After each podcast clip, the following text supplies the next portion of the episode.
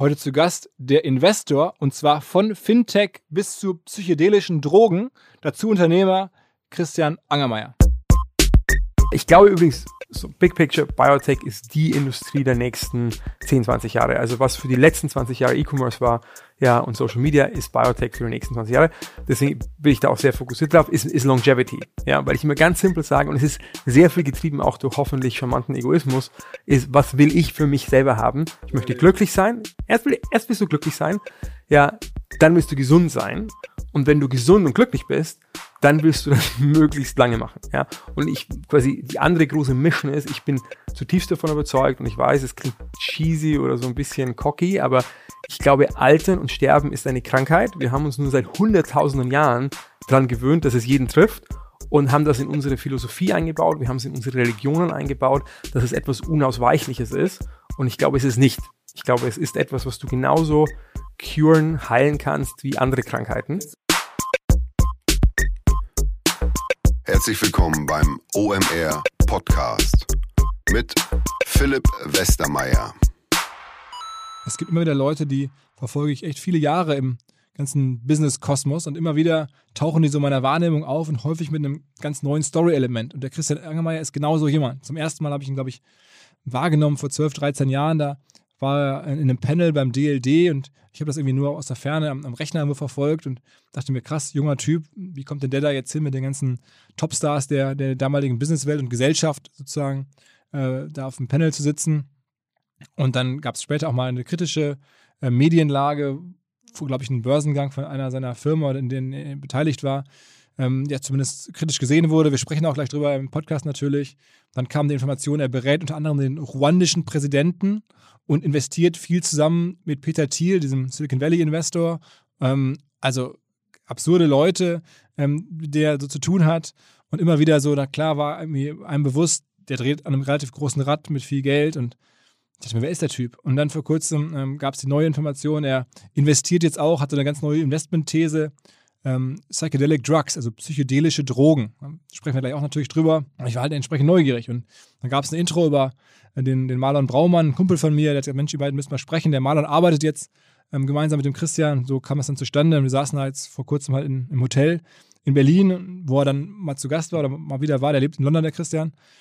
Ja, dann haben wir uns da unterhalten und es war auf jeden Fall kontrovers. Es war ein volles Paket an Themen von bis, also ein normaler Typ aus Bayern, der jetzt sozusagen mit den ähm, ja, spannendsten Leuten der Welt irgendwie zu tun hat und die berät oder mit denen gemeinsam Dinge macht, hat mir auch erzählt, wie er dann halt bei einem Abendessen so ganz normal neben Elon Musk sitzt und sowas.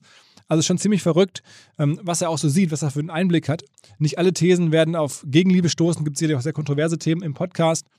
Und ähm, ja, ein Thema vielleicht noch, was ich auch ganz interessant fand, kann man mal im Blick halten, haben wir nicht drüber gesprochen, weil der Christian da aktuell nicht drüber sprechen darf. Eine seiner äh, Firmen, die heißt Kompass, äh, die sich genau um diese Magic Mushrooms, also psychedelische Drogen, dreht. Die soll jetzt am Freitag, also der Podcast erscheint ja am Mittwoch, also zwei Tage später, tatsächlich in den USA an die Börse gehen. Ihm gehören da, glaube ich, noch so 30 Prozent von. Er konnte dann entsprechend nichts zu sagen. Hätte ich gerne mit ihm darüber gesprochen, aber zumindest mal diesen Börsengang im Blick behalten. Kompass ähm, ist ja natürlich auch noch irgendwie eine verrückte Geschichte, dass er da jetzt so ein IPO macht in dem Bereich mit so einer Firma. Also eine Investmentthese scheint da ziemlich gut zu funktionieren mit dem neuen Investmentthema. Er sagt auch so ein bisschen, Social Media ist irgendwie so ein bisschen durch als Thema. Ähm, man braucht neue Themen, die man investieren kann. Und da kommt jetzt halt sowas. Naja, also ich bin sicher wieder ein Podcast, ähm, der viele überraschen wird, auch eine Person, die viele nicht so im Blick haben, die es aber auf jeden Fall wert ist, im Blick zu haben. Einfach spannende Thesen und interessanter Typ. Wenn man den Christian googelt, dann kann man außerdem jetzt Artikel finden, dass er die Verbindung hergestellt hat und sozusagen diesen Deal angebahnt hat, den es vor kurzem oder vor ein paar Monaten gab, als die japanische Firma Softbank, äh, dieser, dieser Rieseninvestor, ähm, noch in Wirecard investiert hat. Äh, verrückte Geschichte, das hat es wirklich gegeben, das haben die gemacht und der Christian war da möglicherweise äh, involviert, hat die Parteien zusammengebracht. Ähm, aber auch da konnte er mir jetzt wenig zu sagen. Wie man sich vorstellen kann, gibt es natürlich da jetzt noch nachfolgende Themen, äh, die daraus resultieren aus der ganzen Situation. Und er sagt, da kann ich einfach nichts zu sagen. Und okay, ist halt so, kann ich akzeptieren, muss ich akzeptieren. Ähm, und ganz am Ende wollte ich mich noch bei dem gerade erwähnten Marlon äh, kurz bedanken für die Intro und habe versprochen, darauf hinzuweisen, was der Marlon so nebenberuflich macht, nämlich eine Stiftung, ähm, die Amos oder Amis Foundation, mit der er sich privat um äh, Wildlife in Afrika kümmert. Also um wilde Tiere und in Afrika, das ist ihm eine Herzensangelegenheit. Und das glaube ich ihm sofort. Er ist jetzt, wie gesagt, nicht unbedingt der Typ dafür, weil man ist auch überrascht. Er arbeitet eigentlich einem, als, als Partner in einem Fonds von dem Christian Angermeier. Ähm, aber ich habe gedacht, Mensch, ey, das erwähne ich auf jeden Fall im Podcast. Also wer hier nochmal was ganz anderes sagt, okay, das ist auch mein Thema, finde ich spannend. Was macht er denn da genau? Amos Foundation, ähm, Marlon Braumann. Ähm, schreibt mich gerne an, mache ich ein Intro zu Marlon, wer das Thema Wildlife da auch spannend findet. Und ähm, wir sind jetzt auch dabei, unterstützen da ein bisschen und vielleicht gibt es demnächst mal, wenn es wieder geht, eine spannende Reise nach Afrika und darüber hinaus ein bisschen Support. In dem Sinne, jetzt aber direkt rein ins Gespräch mit Christian Angermeier. Was? Herzlich willkommen, Christian Angermeier. Hallo. Wir wollen mal ganz vorne anfangen. Also du bist irgendwie aus einem kleinen Dorf in Bayern und hast dann irgendwie angefangen, ganz kurz in Bayreuth BWL zu studieren, bis dir da zwei Professoren begegnet sind, die dich quasi mitgenommen haben in ihre Bio. Biotech-Firma, genau. Ja, ich war 20. Äh, es war in der vierten, ungefähr, es muss im Dezember gewesen also in der vierten Woche ähm, von der Uni. Von daher war ich offiziell drei Semester eingeschrieben, war aber sehr wenig in Vorlesungen, weil die Firma von Anfang an eigentlich sehr gut äh, lief. Und wie haben die dich erkannt? Also wie so ältere Professoren? Also ich kannte die lustigerweise. Ich hatte in Bayern gibt es ein, ein, Stipendium, äh, das heißt Maximilianeum. Ähm, und es ist so, wenn man sehr gut ist in der Schule ähm, und quasi unter den irgendwie, I don't know, ich glaube 20 Besten oder so in Bayern ist äh, im Jahrgang, dann kriegt man dieses Stipendium. Wenn man dann nach München geht, ist dieses bekannte Maximilianeum ist auch dieses, ähm, dieses Gebäude. Ja, man kann auch an andere Unis in Bayern gehen und dann kriegt man irgendwie jegliche Unterstützung. Und man hatte, hat aber schon vorher, also während Gymnasial, äh, Gymnasialzeiten, ähm, so Tutoring. Okay, das heißt, darüber an der Uni, genau, darüber habe ich die kennengelernt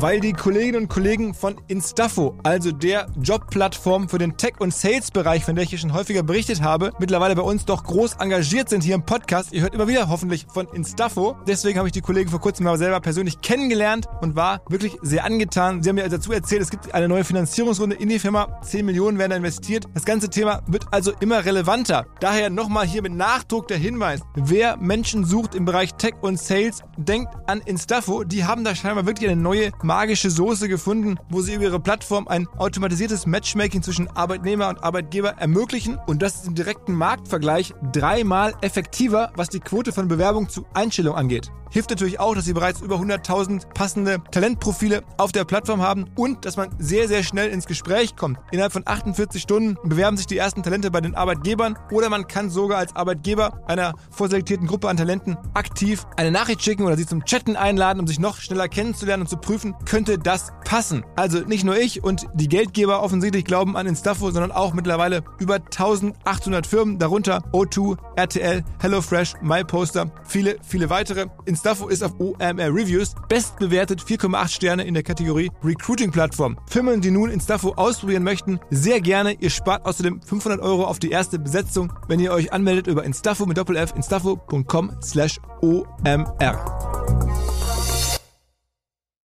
Zurück zum Podcast. Und dann ist das Ding richtig erfolgreich geworden, diese Biotech-Firma. Du hast dein Studium sein lassen und hast dann da schon sozusagen das erste Vermögen gemacht. Mittlerweile muss man sagen, ist die Firma auch mehrere Milliarden wert. Die gibt es immer noch, ne? Die gibt es immer noch. Die ist, ich habe jetzt nicht nachgeguckt, aber um die 15 Milliarden äh, Dollar wert. Ja, wir sind 2004 dann an die Börse gegangen. Ähm, und äh, ich habe dann leider verkauft. Also wir sind für eine ungefähr eine Milliarde, glaube ich, damals an die Börse gegangen, war die Bewertung. Also es war nicht schlecht. Aber, aber es war für dich schon, dann hattest du danach ja, schon war, ausgesorgt? Äh, die, da wäre die Frage jetzt, was heißt ausgesorgt? Ja, ja gut, aber hast du schon mehrere, sagen wir mal, schon das, das deutlich über 10 Millionen Euro und so, war das schon für dich wert? In den Terms ja, aber, aber für mich war es der Anfang. Ja. ja. Ähm. Und dann hast du, sagst ja auch irgendwie alle Fehler gemacht, du warst gar nicht ausreichend beteiligt aus heutiger Perspektive und irgendwie hast du früh verkauft und all die Dinge, aber trotzdem, es war sehr, sehr gut. Ein amazing Start. Und dann warst du 22, genau. was, als es dann fertig war, als du da raus bist? 24 ungefähr, ja, 24. Und wie ging es dann weiter?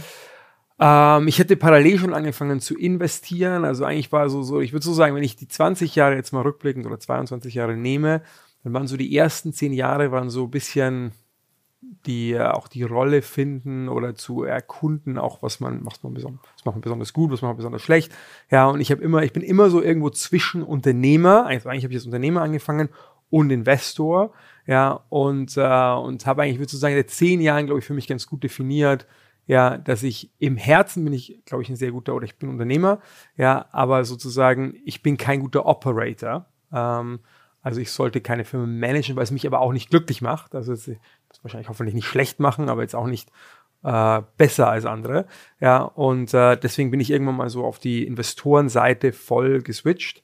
Ja, äh, aber als Investor, das glaube ich eines unserer Markenzeichen, sind wir immer extrem hands-on. Und ich weiß, jeder sagt, er ist hands-on, ja, aber ich glaube, wenn man mit unseren Portfolio-Unternehmern reden würde, dann sind wir wirklich, ja, really hands-on, weil wir, weil ich am Ende eben sozusagen emotional bei allen Firmen, egal wie groß die sind und egal in welche Phase wir einsteigen, sozusagen der gefühlte Mitunternehmer auch bin. Aber, aber du hast, äh, ja. also um den Zeitstrahl mal so ein bisschen genau. wieder zu erzählen, danach hast du also oder bis heute immer verschiedenste Investitionsvehikel gemacht. Also es war, es gab jetzt nicht mehr die eine Firma, die sagt, okay, das ist das eine inhaltliche Produkt, sondern du hast dann danach, nach der Phase, habe ich dich wahrgenommen, als jemand, der dann so mit dieser berühmten Aussage, wir bauen Goldman Sachs nach. Die ich so nie getätigt hatte. Da habe ich das erste Mal gelernt, ähm, wie man aufpassen muss mit Quotes, ja, weil ich fand das Quote ganz gut, aber ich habe so nie gesagt, ja. Ähm, und äh, dann bleibt es dir ewig hängen. Also gute Lesson learned in, in Media Strategy.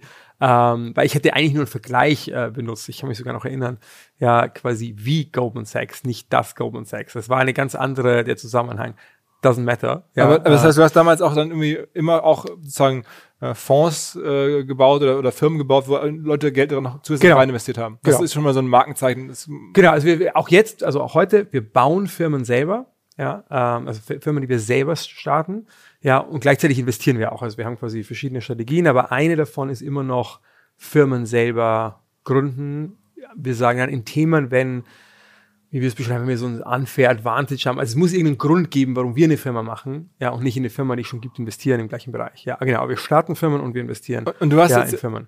Äh, auch, sagen wir mal, unterschiedlichste äh, Themenschwerpunkte. Also wenn man jetzt sozusagen aktuell googelt, dann stolpert man drüber, dass du so Psychedelic Drugs zum Beispiel machst, um jetzt mal so ein aktuelles Thema mal kurz rauszureißen. Ja. Ne? Wie kommt man dazu, jetzt heutzutage mehr oder weniger in Magic Mushrooms und all diese Sachen äh, zu investieren?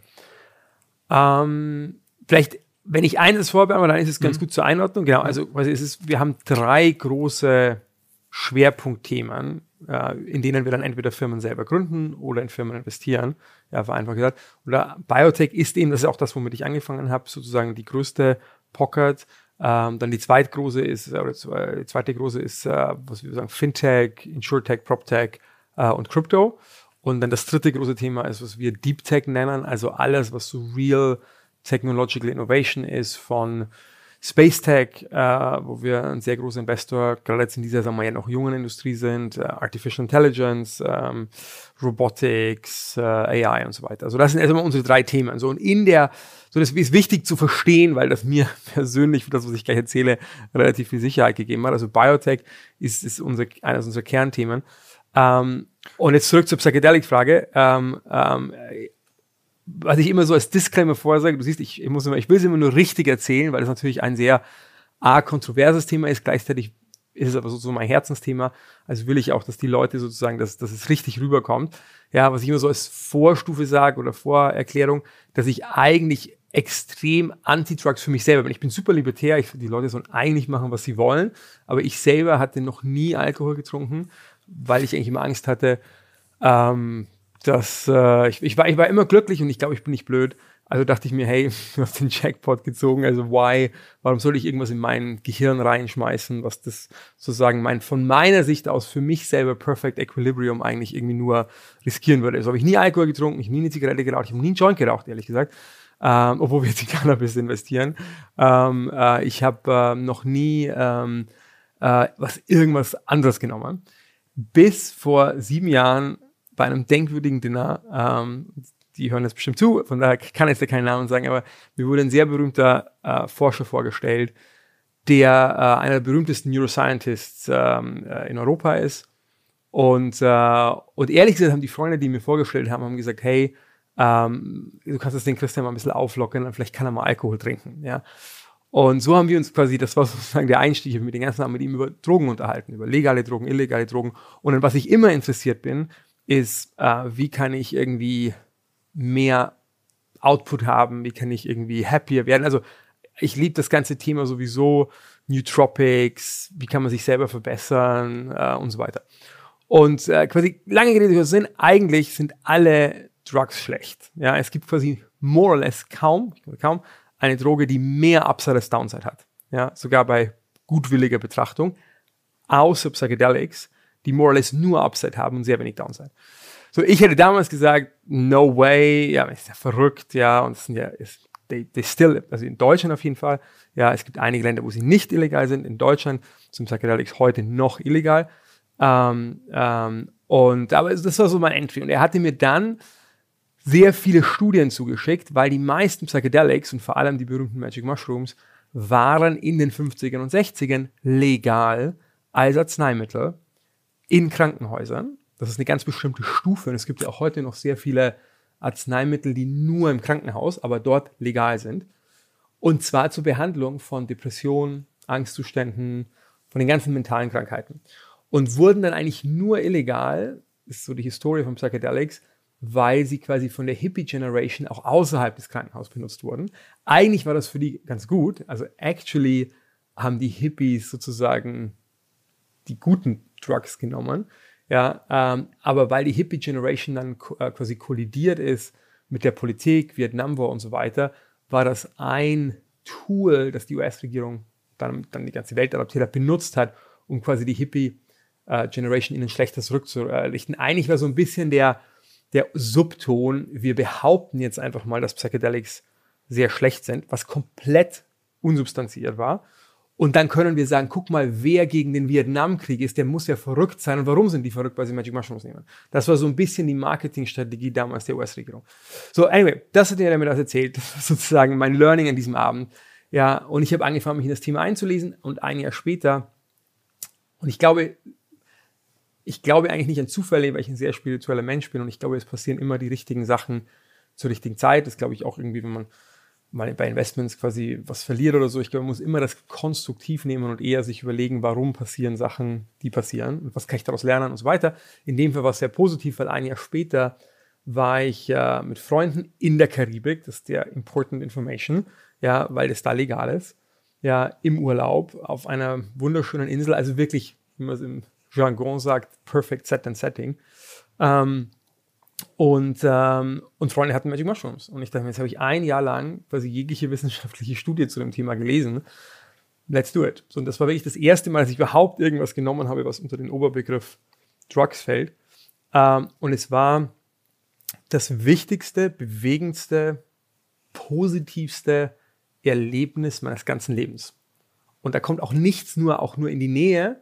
Ja, und es war definitiv, also in diesem Moment extrem positiv, aber vor allem, das ist das Interessante, warum sie eben auch als Arzneimittel diese Power entfalten können, ähm, weil, ähm, äh, weil man das mitnimmt und eine sozusagen langfristige positive Auswirkung auf sein Leben, auf das Glücksniveau hat. Ja. Und das war dann im Moment, sorry für die lange Geschichte, aber äh, ich bin, wie ich gesagt habe, im Herzen Unternehmer und ich habe gesagt, okay, ich verstehe natürlich, ich habe sofort verstanden, warum das in den 60er Jahren, warum diese, warum diese Gruppe von, von Mitteln äh, das Potenzial hat, äh, eben sowas wie Depression zu heilen.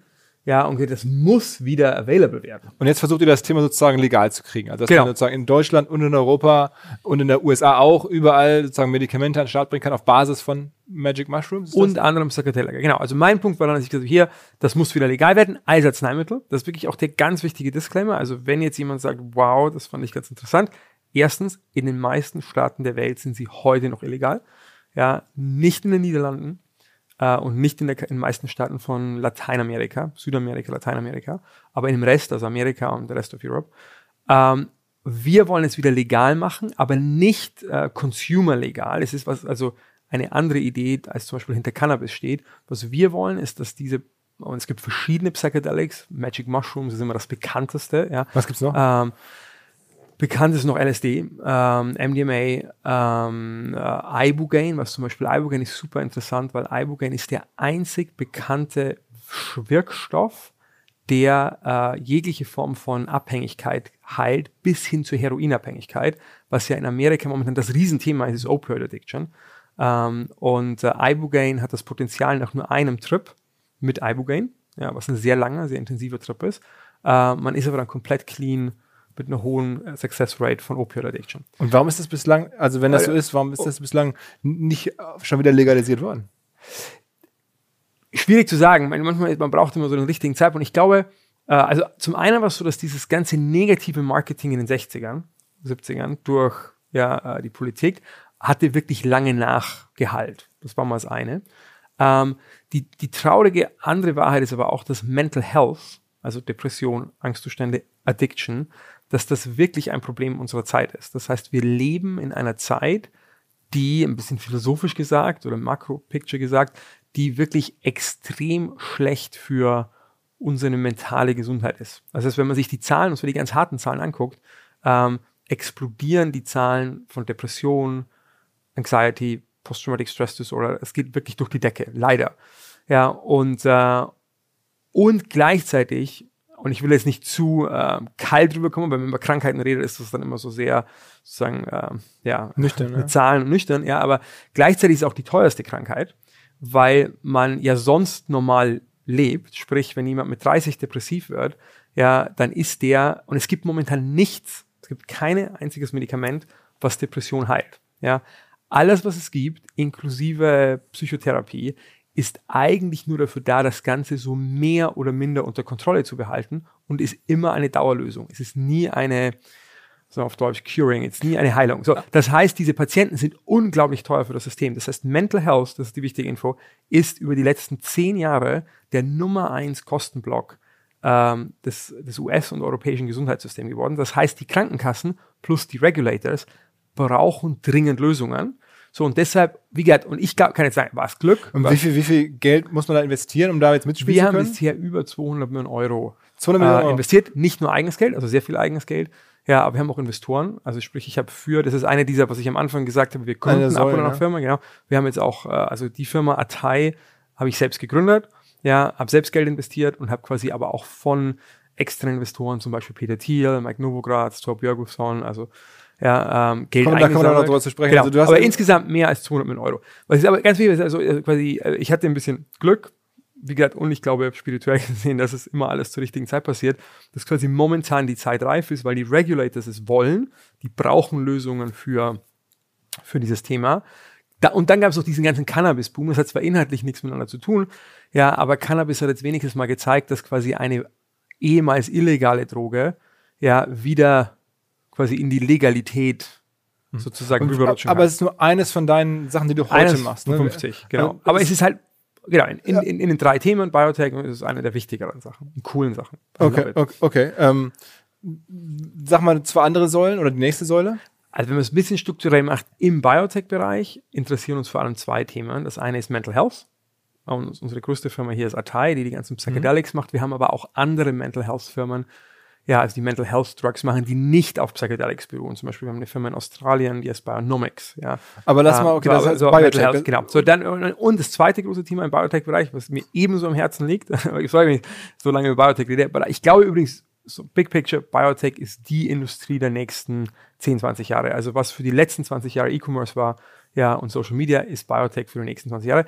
Deswegen bin ich da auch sehr fokussiert drauf, ist, ist Longevity. Ja, weil ich immer ganz simpel sage, und es ist sehr viel getrieben auch durch hoffentlich charmanten Egoismus, ist, was will ich für mich selber haben? Länger leben. glücklich sein. Erst, erst willst du glücklich sein, ja, dann willst du gesund sein. Und wenn du gesund und glücklich bist, dann willst du das möglichst lange machen. Ja? Und ich quasi, die andere große Mission ist, ich bin zutiefst davon überzeugt und ich weiß, es klingt cheesy oder so ein bisschen cocky, aber ich glaube, Altern und Sterben ist eine Krankheit. Wir haben uns nur seit hunderttausenden Jahren daran gewöhnt, dass es jeden trifft und haben das in unsere Philosophie eingebaut, wir haben es in unsere Religionen eingebaut, dass es etwas Unausweichliches ist.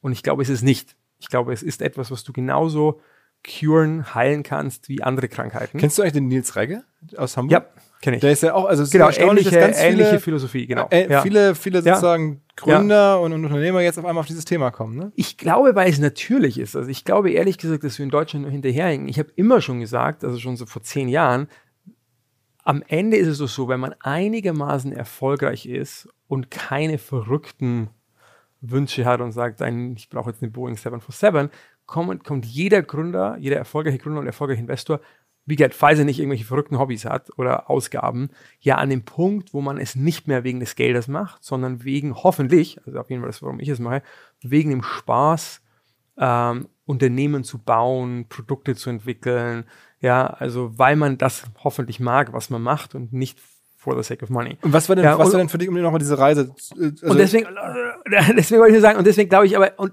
dann ist für mich das Allerlogischste, dass man irgendwann zu Biotech kommt, weil wenn man Spaß an der Sache hat, möchte man das eigentlich forever machen, ja, und, äh, und auch als Unternehmer hat man ja so eine Art, äh, ist man ja schon so ein bisschen derjenige, der normalerweise den Ton angibt und als Investor, und ich finde es furchtbar, dass wir bei dem wichtigsten Thema unseres Lebens, nämlich wann wir sterben, nicht selber entscheiden können. Ja, äh, und ich glaube, dass wir da hinkommen können. Aber ich glaube nicht, dass wir ewig leben wollen. Das ist vielleicht ein wichtiger. Ich glaube, dass wir deutlich länger leben können und werden, unsere Generation, und dass wir dann irgendwann zum Punkt kommen, wo wir sagen, jetzt mag ich nicht mehr. Ja, also ich habe jetzt alles gesehen und so weiter. Ja, und dass wir dann sehr selbstbestimmt so sagen, mit 200 Jahren oder so, that's it. Ja, wäre das äh, für die Welt denn gut, wenn alle so alt würden, dann wird es ja noch mehr Menschen auf der Welt geben irgendwann. ich glaube, es wird unausweichlich kommen. Jetzt kommt eine philosophische Frage, ob es gut ist. Ich glaube, dass sich die Welt darauf anpassen wird. Also ich glaube, dass das aber enorme Umwälzung, und zwar früher, als die Leute sich das denken. Also ich glaube, dass wir die nächsten 10, 20 Jahre diesen Schritt machen, auf jeden Fall Richtung 120. Ich glaube, alles darüber hinaus wird dann noch ein bisschen dauern, aber ich habe ja auch noch ein bisschen Zeit, ja, aber ich glaube, die nächsten 20 Jahre werden, werden wir werden wir Fortschritt im, im Biotech und im Medizinbereich sehen, den wir uns heute gar nicht vorstellen können. Die Leute können quasi bisher nur verstehen, was exponentielles Wachstum ist, wenn sie auf ihr Handy gucken. Ja, weil das gab es vor zwölf Jahren, glaube ich, gar noch nicht, ja, das iPhone. Und jetzt hat es die Welt verändert. Und wir werden aber das Gleiche sehen im Biotech-Bereich. Also in 20 Jahren werden wir mit dem gleichen Staunen da sitzen und sagen, Wahnsinn, was die letzten 20 Jahre im Biotech-Bereich passiert ist. Und das wird unsere Welt, wie wir sie heute kennen, also soziale Systeme, jetzt nicht nur Sozialsysteme, sondern wirklich, wie wir zusammenleben, ja, wird das von Grund auf verändern. Okay, dann, dann haben wir jetzt ein, eine Säule verstanden. Optimist. Jetzt müssen wir über eine andere Genau. Säule sprechen. Du machst ja noch mehr Sachen. Was Fintech und Krypto machst du auch noch. Genau. Erzähl mal, was ist da aktuell dein Ding?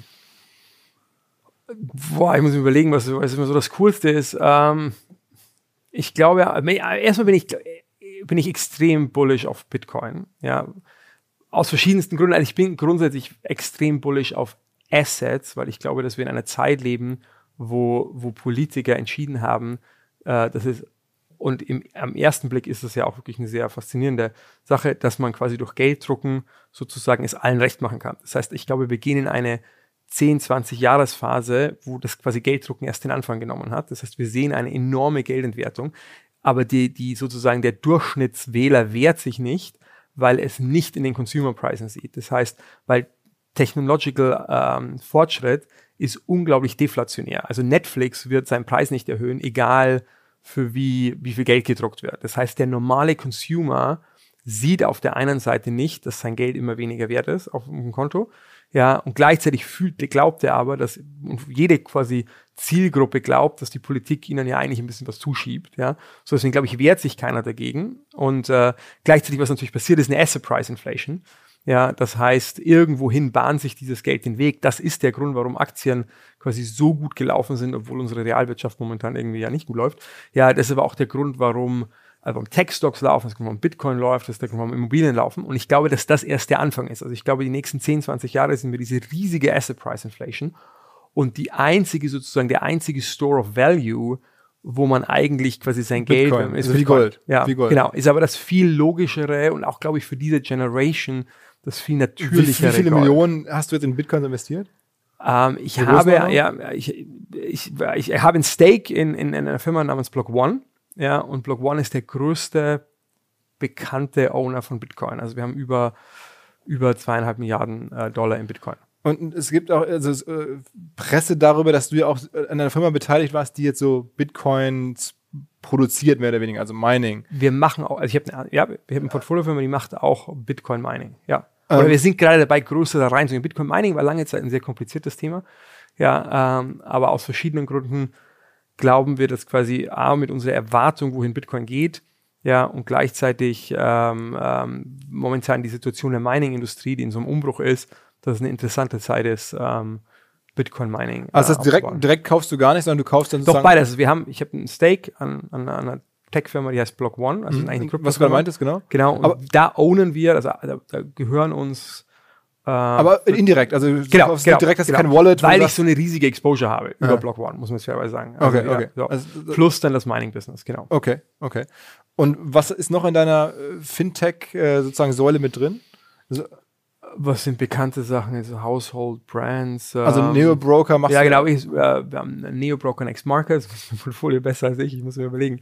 Ähm, Next Markets äh, ist, glaube ich, ein sehr cooler Neo Also Broker. sowas wie Robinhood, Genau, Scalable. genau, So. genau. Trading for free, ähm, Equities, strukturierte Produkte. Aber da bist du ein so mehr oder weniger kleinerer Investor oder bist Nee, du uns da? gehören da, glaube ich, um die 40, 50 Prozent. Weil wenn man sagt uns, dann muss man verstehen, Genau, mein, mein, meiner Holding. deine ja. Holding Ja. und diese Säulen, über die wir jetzt sprechen, also, also Biotech und Finance-Themen, das sind alles Teile dieser Holding, ne? Genau, also im Kern, meine, meine Investmentstruktur ist, dass ich über die letzten zehn Jahre ja, ähm, ähm, meine eigene Investment Holding aufgebaut hatte. Ich hatte bis, bis vor, jetzt muss ich überlegen, wo sind wir, 2020, bis vor äh, neun Jahren hatte ich auch schon Investment Holding, aber zusammen mit vier Freunden. Ja, und äh, wie es im Leben so ist, wir sind alle noch sehr gut befreundet, aber wir haben uns quasi zehn Jahre lang haben wir gemeinsam investiert, ja, und dann so ein bisschen unterschiedlich entwickelt. Und seit zehn Jahren ist es quasi mein, nur mein, würde ich der 100 Prozent. Du du musst da kurz, wo du es ansprichst, Ja. einmal kurz sagen, weil ich, das gehört ja auch so ein bisschen zu deiner Ja, Reise ja. dazu, dass, dass da zumindest, was man in der Presse lesen kann, wenn man so ein bisschen recherchiert, da wurde dann gesagt, Mensch, das ist irgendwie zumindest irgendwie medienwirksam negativ beschrieben worden, wie das sozusagen dieses, wir sprechen ja über diesem, was du damals hattest, das neue Goldman Sachs, Genau. äh, diese ganzen ähm, äh, Genau, die Holding hieß ABL für die drei. Genau, äh, Angermeier, Brumm lange. Für, ge- genau, und- wir waren fünf, aber ne, Das habt ihr sozusagen aufgelöst ähm, und dann aber euch weiter sozusagen, ihr macht ein eigenes Ding, aber es gab jetzt nie irgendwelche größeren äh, sozusagen Anklagen oder Probleme. Zero. Nein, nein. Das, das war eine ganz interessante auch Erfahrung. Das ist übrigens auch, weiß ich nicht, ich will jetzt immer nicht sagen, weil ich, ähm, weil äh, so über so über eigenes so sagen. Aber obwohl ich glaube, dass quasi aber abstrakt gesagt, dass jeder sozusagen Kulturkreis, der deutsche Kulturkreis, der amerikanische hat Vor- und Nachteile. Und ich glaube, ein Nachteil war, dass quasi die Deutschen mögen nicht gerne Veränderung. Ja, und wenn ich jetzt zurückgucke und ich weiß, da waren irgendwie, da ist dann ein bisschen irgendwie hässliche Artikel oder so, aber im Kern ist nichts passiert. Also es gab eben gerade keine, whatever, Klagen, es war auch nichts pleite, sondern wir haben uns einfach entschieden, Freunde zu bleiben. Es war eine Scheidung. Ja, im, im Nachhinein muss ich ehrlich gesagt sagen, für das, wie komplex das war, ja, äh, war es eine super friendly Scheidung, weil wir sind noch alle befreundet, ja, und so weiter. Und so, eure Investoren waren auch soweit alle da gut rausgekommen? Das Depends ist bei Investoren ist immer schwierig, weil wir quasi da ist, wenn man überhaupt Kritik sagen würde, ist, weil wir zu diesem Zeitpunkt, ja, das war 2012, ja, wir hatten einige börsennotierte Assets. So, und wer jetzt, by the way, aber 2012, wenn wir uns mal kurz erinnern, das war vor acht Jahren, da war irgendwie äh, europäische Finanzkrise, da waren Aktien alle extrem niedrig. Ja, und was übrigens für mich, Hindsight, wahrscheinlich einer der besten Deals meines Lebens war, weil ich quasi die meisten Assets sozusagen rausgekauft habe, ja, in dieser friendly Scheidung. So, wenn jetzt einer der Investoren, der in diesen Assets investiert war, in 2012 gesagt hat, boah, da verändert sich jetzt zu viel auf der Eigentümerebene, ich verkaufe, dann hat er wahrscheinlich, weil das sozusagen über ein 20 Jahre oder ja, ein Zeitraum war das, gerade- waren die Aktien gerade auf dem Tiefspunkt. Die haben sich aber alle wieder erholt. Ja, das ist ungefähr so, als wenn ich sagen würde, ich nehme irgendeine Aktie, wahrscheinlich Facebook, äh, und Facebook war im März diesen Jahres tiefer, als es heute war. Und wenn jemand im Januar diesen Jahres eingestiegen ist und im März verkauft hat, hat er mit Facebook Geld verloren. Das ist aber nicht die Schuld von Mark Zuckerberg. Ja. Und wenn einer wahrscheinlich im September 2007, also so ein Zwischenhoch an der Börse war, eingestiegen war und im, im 2012 damals dann, als quasi wir unsere Holding aufgelöst haben, ah, da will ich jetzt nicht mit Eisern verkauft hat, hat er Geld verloren. Wenn er dabei geblieben ist, weil ich es dann gemacht habe, hat er wieder sehr viel Geld gewonnen. Ja, also das ist eine Snap, was ich sagen will, es ist also quasi ja ähm, eine Snapshot-Betrachtung. Also äh, die Leute, die immer mit mir zusammen waren, haben sehr viel Geld verdient. Und du hast ja aber immer auch, sagen wir mal, sehr prominente Anleger. Ne? Du hast gerade schon selber Peter Thiel gesagt, irgendwie, es sind immer also sehr viele Leute, die man auch kennt. Also du hast da irgendwie diese, dieses, dieses Talent, ein, ein Investorennetzwerk aufzubauen, das echt sich auch sehr gut liest, muss man auch sagen. Ja, das war jetzt keine Frage, aber, aber ja. Wie bist du zum Beispiel an, an Peter Thiel gekommen, der seit Jahren mit dir investiert, also sowohl in Biotech, ich glaube, als, als auch in, in, in die Fintech-Themen? Genau. Ähm, Ähm, wie, wie bist du, warum ist der sozusagen jemand, der jetzt sagt, mit dem Christian Angermeier, äh, dem mache ich jetzt Sachen zusammen? Das müsstest du wahrscheinlich ihn fragen, ja. Ähm, ich glaube, das war bisher sehr, also, erstmal war es, glaube ich, sehr erfolgreich, aber das kam erst später. Ich glaube eh, ich glaube, viele, was immer ganz interessant ist, die Leute fragen immer nach Netzwerk, was sehr immer so ein, gar nicht, aber so einen utilitaristischen Subton hat, ja. Und ich würde es mal anders, ich, ich, ich beantworte die Frage mal ein bisschen anders, weil ja, äh, und ich sehe das sogar, wenn Leute mich jetzt treffen wollen heute. Ja, äh, es gibt die Ehrlichen, die sagen, hey, kann ich dir irgendwie eine Unternehmung pitchen? Das, das ist super fein. Aber da gibt es so manche Leute, wo du sagst, hey, du weißt genau, du siehst es denen an, die wollen das eigentlich. Also die treffen mich jetzt nicht, weil sie mich irgendwie, I don't know, nett finden, sondern weil sie was wollen, versuchen das noch so ein bisschen zu kaschieren. Und das ist eigentlich sehr, also ich finde es, glaube ich, das ist keine gute Grundlage für für Beziehungen. Und ich hatte den Vorteil, und das ist eigentlich so meine Philosophie, ähm, dass ich dadurch, dass quasi Ribopharma, das war diese erste Firma, sehr früh sehr gut funktioniert hat, dass ich jetzt, wie ich gesagt habe, wenn man keine verrückten irgendwie Wünsche hat, man irgendwann mal quasi definieren kann, ich habe jetzt ausgesorgt, quasi, und ab jetzt ist es nur noch der Spaß an dem, was ich mache. Und was ich für mich persönlich, das ist aber eine sehr immer individuelle Antwort. Und das ist übrigens das, was ich jedem zurufen würde mit der Erfahrung aus Psychedelics. Und sorry, wenn ich immer ein bisschen springe. Ja, aber es ist, glaube ich, unglaublich wichtig. Und die wenigsten Leute machen es im Leben, sich selbst klar zu werden, was einen selbst glücklich macht. Und es gibt ganz unterschiedliche Antworten. Es gibt keine Standardsache. So, und mich macht es glücklich, ja, wenn ich mich mit extrem spannenden und intellektuell fordernden und erfolgreichen, aber erfolgreich in any sense. Also nicht jetzt unbedingt Business erfolgreich. Das kann auch ein sehr erfolgreicher Künstler sein oder das kann ein sehr erfolgreicher Musiker sein oder das kann, und Erfolg jetzt auch nicht unbedingt im Commercial Erfolg. Es geht nur um Quality. Also mit Leuten, die in dem, was sie machen, ja, einfach exceptional sind. Aber erzähl trotzdem mal so. so aber, ich, aber ich finde ich wichtig, weil das so, und damit baut man Beziehungen, die nicht quasi darauf basieren, ja, jeder Mensch, glaube ich, möchte Peter T. kennenlernen, damit er mit ihm nicht Das war nicht der Grund, warum ich Peter T. kennenlernen wollte, sondern so. Und wir haben uns dann gar nicht kennengelernt. Wir haben uns über Freunde kennengelernt und wir haben uns mehrere Jahre waren wir einfach nur befreundet. Und dann macht man naturally, wenn man mit zwei Investoren befreundet sind, machen sie naturally irgendwann mal auch gemeinsam ja. Investment. Aber das war nicht der Anfang, ja, äh, der Beziehung. Das heißt, aber gemeinsame Freunde heißt äh, irgendwelche gemeinsame Freunde. Ja, ja. ja. Genau. Aber auch das, ich, ich bin glaube ich, weil ich gerne Leute treffe, ja, quasi ist jeden Tag, sagt irgendeiner meiner Kollegen, ja, ein, einer sehr guten Freundin, hey, willst du vielleicht XY? Das, actually ist es wie im, Finance, der Power of Compounding. Ja, wenn du 20 Jahre lang sehr interessante Leute triffst, ja, dann baut und unglaublich auch Zeit nimmst. Das Wichtige ist, dass man sich auch Zeit nimmt, diese Beziehungen auch zu pflegen. Und zwar nicht eben mit einem utilitaristischen Nutzen, sondern weil man interessiert an den Menschen ist, ja, dann baut sich, glaube ich, ein sehr stabiles Netzwerk auf. Aber ihr seid jetzt sozusagen so monatlich im Kontakt und, und ja, wir haben jetzt redet mal, glaube ich, textet mal 15, 20 Firmen gemeinsam, also Portfoliofirmen, die wir, die wir investiert haben, ja. Okay, okay. Ähm, aber es endet da ja auch nicht, sondern es gibt ja noch viele weitere Leute. Also, was mich damals, als ich dich sah, da warst du ne, also beim DLD ganz früh, da wurdest du so positioniert, zumindest auf, dem, auf der Agenda, weiß ich noch ganz genau, so als der Afrika-Experte und ähm, unter anderem auch damals schon Berater des ähm, Staatschefs von Ruanda. Das bist du, ja. glaube ich, heute ja, immer noch. Ja. Wie kommst du dann an den Ru ruandischen Staatschef? Aber lust, lustig, weil es irgendwie so ein bisschen die, die, die, was bestätigt oder, oder zeigt, was ich gerade gesagt habe, sondern ich war, äh, der Präsident von Ruanda, Paul Kagame, war in 2007 damals äh, in Deutschland und ein gemeinsamer Freund, nämlich sein Botschafter in Deutschland, der ein sehr enger Freund von mir war, ja, gesagt, eigentlich solltest du mal meinen Boss kennenlernen. Super interesting, und, äh, und ich so, sure, aber um das vorneweg zu sagen, ich will nicht in Afrika investieren oder whatever. Das ist nur, ich lerne ihn gerne kennen, aber der, also wir hatten null, was gut war, null Overlap. Und wir sind essen gegangen. Ich weiß es noch, weil, er ein so enger Freund wurde im, im, im, September 2000, im August, sorry, im August 2007. Und äh, ich glaube, es war für ihn auch ganz entspannend, weil ich nichts wollte. Ja, ich wollte weder in ein Ruanda investieren, noch ihm irgendwas pitchen. Das war einfach ein sehr, sehr angenehmer Abend mit vermutlich, oder nicht vermutlich, mit einem der faszinierendsten Menschen und den ich für einen der besten Leader und Politiker und Staatschefs unserer Zeit halte.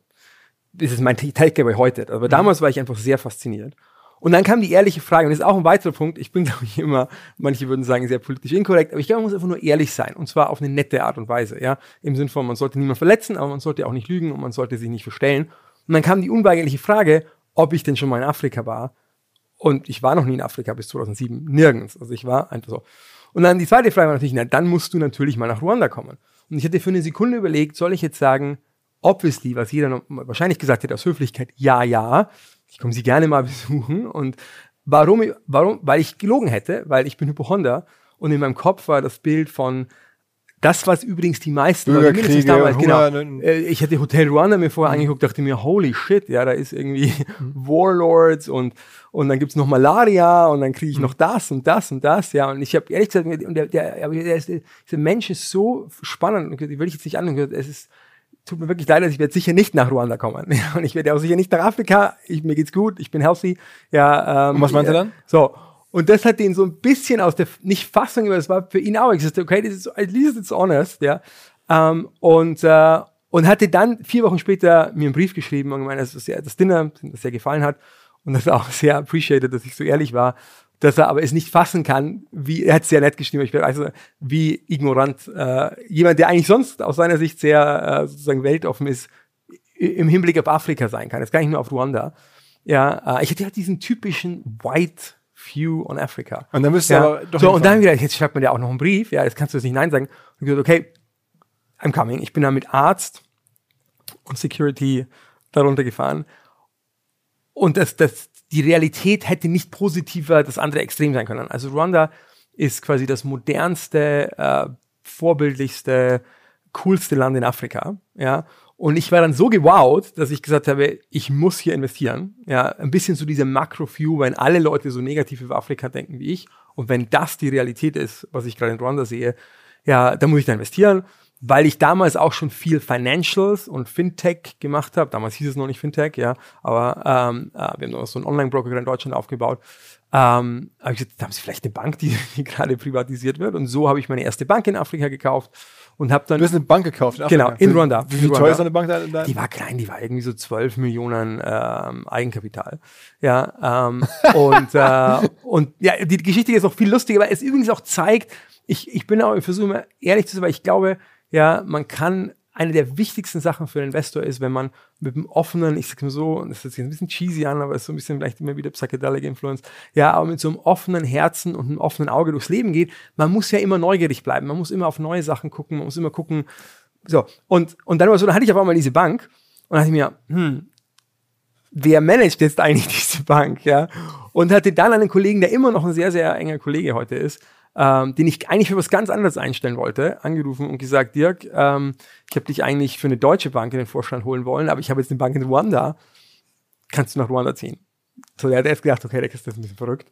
Ähm, dann haben wir uns darüber unterhalten und dann war Dirks Antwort war, hör mal zu, ich würde jetzt nicht nur, der war damals bei BCG für Banken zuständig, ich würde jetzt nicht nur wegen einer Bank in Ruanda nach Afrika ziehen, aber vielleicht sollten wir so ein bisschen ein größeres Play machen, so ein bisschen so ein Pan-African Banking Play.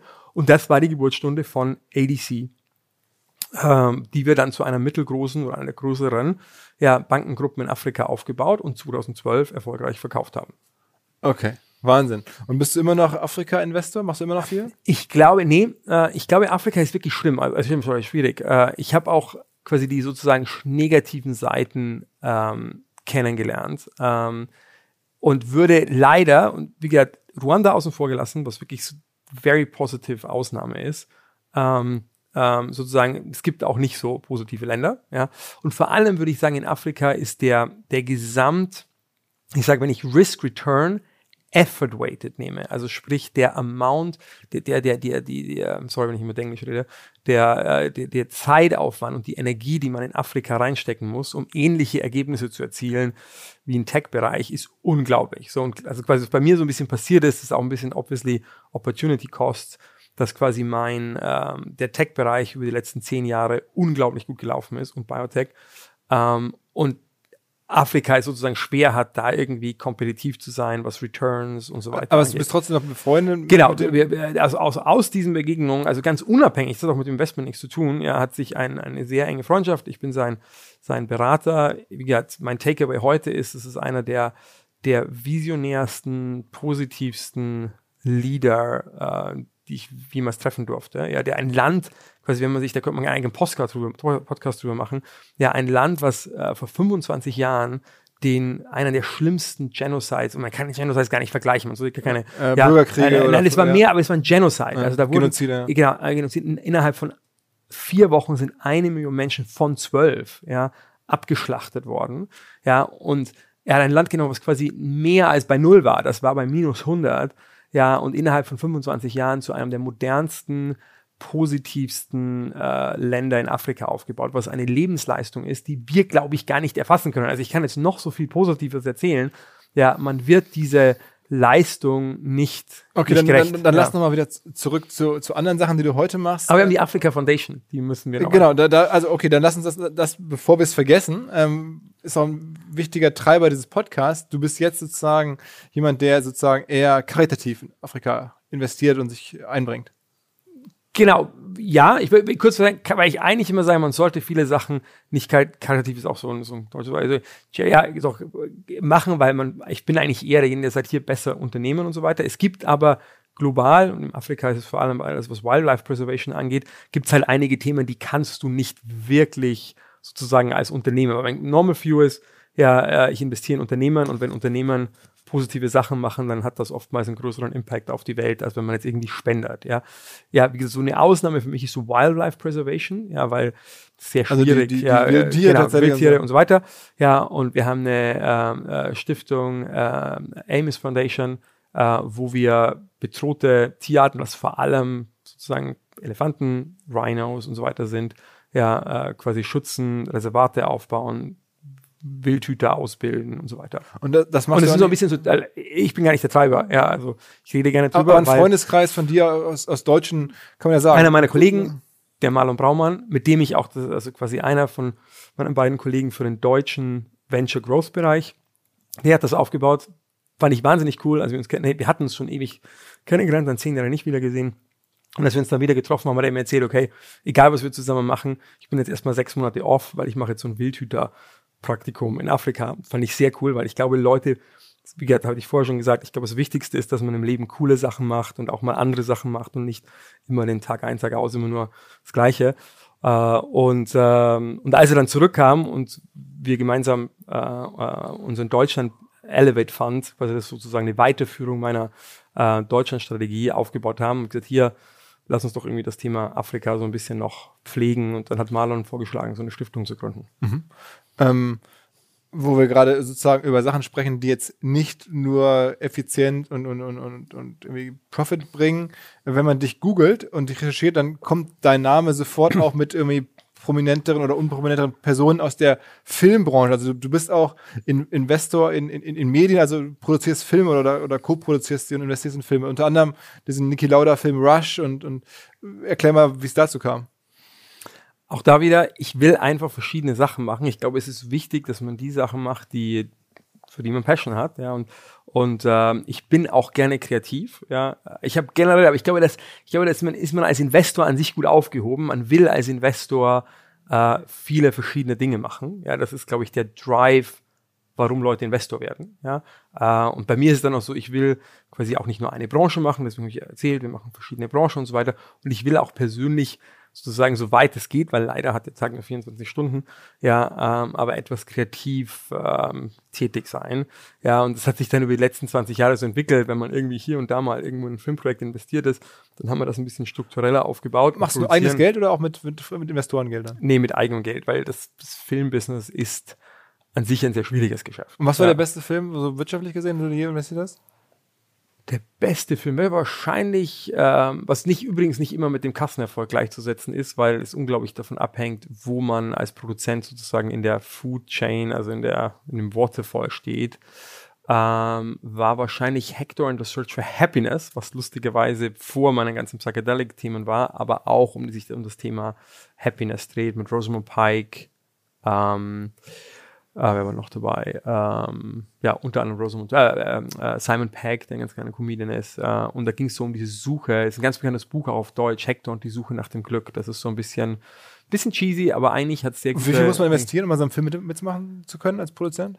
ähm, gut, in dem Fall war das unser Film. Also es ist nicht so, dass ich hier investiere, damit ich mitmachen darf, sondern dass ich hatte die Buchrechte. Ja, also wir haben den ganzen Film entwickelt. Also das war mein Projekt. Und ja. bei Rush zum Beispiel auch? Bei Rush war's, waren wir eher, Gott sei Dank, weil der an der Kinokasse gar nicht so erfolgreich war, wie der Film hätte eigentlich sein sollen, weil es ein amazing Film ist. Ähm, da waren wir quasi, da waren meine Firma äh, Service Provider. Das heißt, wir hatten, ja.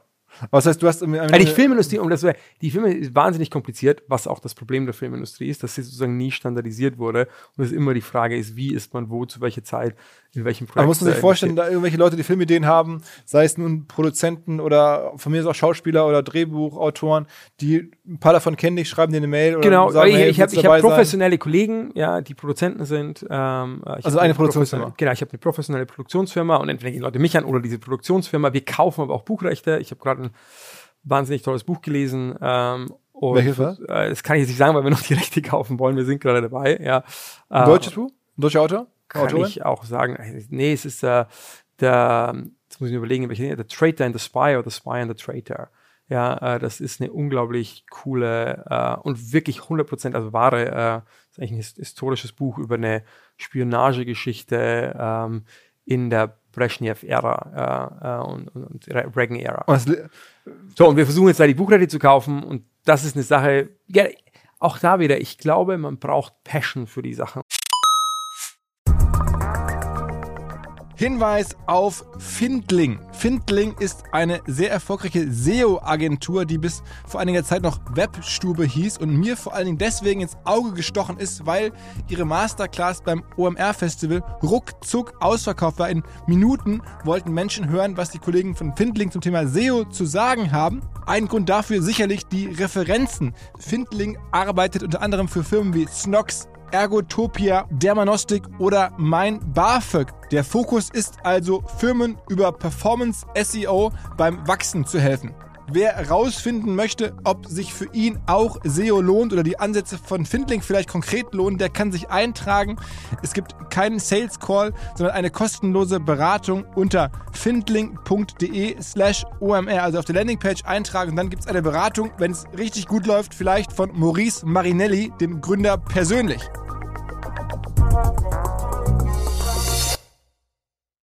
Zurück zum Podcast.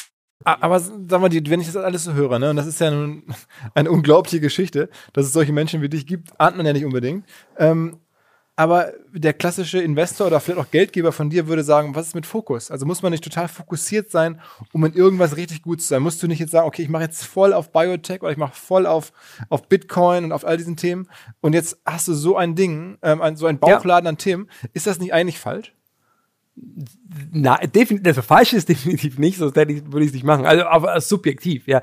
Nein, ich glaube, also erstmal muss, glaube ich, jeder ja für sich sozusagen eine Struktur, das wäre mein Ratschlag, und ich glaube, ich würde es nochmal sagen, wenn man das ist, was Menschen unglücklich macht. Und was das Schlimme ist, wenn ich es einwerfen darf, wir haben gerade über Depression gesprochen, ja, äh, was eine sozusagen definierte Krankheit ist, aber das Schlimme ist, und das war, fing dann schon an mit Hector und The Search for Happiness, dass Leute zu mir kamen, auch sehr erfolgreiche Menschen, und irgendwie dachten, Christian ist jetzt sozusagen die Autorität für Happiness, ja, weil er den Film produziert hat, ähm, und dann sagen, ich bin eigentlich nicht glücklich. Ja, und quasi einer der größten die ich immer nur wiederholen kann, weil ich hoffe, jeder, der zuhört, sollte sich das, wenn er eine Sache sich aus diesem Podcast merkt, irgendwie zu Herzen nehmen. Ja, es ist wahnsinnig wichtig, dass man im Leben zum einen quasi erstmal selber sich eingesteht, weil viele trauen sich das gar nicht, ja, und viel auch über nachdenken, weil das ändert sich übrigens über den Verlauf eines Lebens. Also ich versuche sehr viel Zeit zu eigentlich bringen, so eine Selbstanalyse oder Selbsterforschung, was macht mich glücklich? Das ist schon mal der erste Riesenschritt. Und der zweite Riesenschritt, wo dann viele Leute noch mehr Angst davor haben, ist das auch umzusetzen, weil viele Leute nämlich wirklich Angst haben, ihr Leben so zu gestalten, wie es sie glücklich macht. Das nur als Einschub, ja. So, ich hätte das für mich gemacht, ja, und ich möchte verschiedene Themen machen. Und ich glaube, ich bin da auch sehr gut drin. Ich glaube im Übrigen, ich bin auch sehr gut drin, weil ich aus verschiedensten Themen lerne. Also, ja, jetzt kann man natürlich sagen, Biotech ist doch was ganz anderes als Bitcoin, ja. Aber aus meiner Sicht habe ich sehr viele Sachen in einem Sektor gelernt, ja, und habe das dann übertragen auch auf andere. Da ist also durchaus ein sozusagen Generalist Learning. Das ist mal das eine. Das zweite ist, ich glaube, was, ähm, wo, äh, was, was ich, wie gesagt, wie gesagt, immer wieder für mich sehr gerne mag, was aber für mich, am Ende ist das ja vor allem alles mein Geld. Das macht mir natürlich auch eine Freiheit. Ich muss kein Geld raisen, ja, ähm, weil wir Aber du machst es genug ab und sind. zu. Also für einige eigene Projekte. Genau, genau. ja- Aber das ist sozusagen, es ist eine sehr entspannte Art des Fundraisings, weil ich sage, äh, dabei noch nicht? bist So. noch nicht? Äh, Ich könnte es auch selber machen, ja, und, und das macht auch Fundraising sehr viel einfacher, ja. Aber ist denn- äh, also, und, und zu sagen, hier, also erstmal Learning, ja. Das zweite, das war auch wichtig, man muss auch genau wissen, was man kann und was man nicht kann, ja. Und was ich vorher gesagt habe, ich bin Investor, ja, ich bin vielleicht ein guter Mitgründer, aber ich bin kein guter Operator. Das heißt, alle diese Themen, die wir machen, entweder Firmen, die wir selber gründen, ja, die sozusagen Strategien, wir sind mehr als 20 Mitarbeiter, in meinem Family Office, die Strategien, die wir umsetzen, ja, und natürlich sowieso Portfoliofirmen, in die wir investieren, ja, die müssen amazing Heißt, Gründer die- die und Leute haben. Ja, also ich, genau, ich habe zum Beispiel zwei Kollegen, einen habe ich schon angesprochen, Marlon äh, Braumann und Thomas Hanke, die meinen deutschen Venture-Bereich mit mir zusammen machen.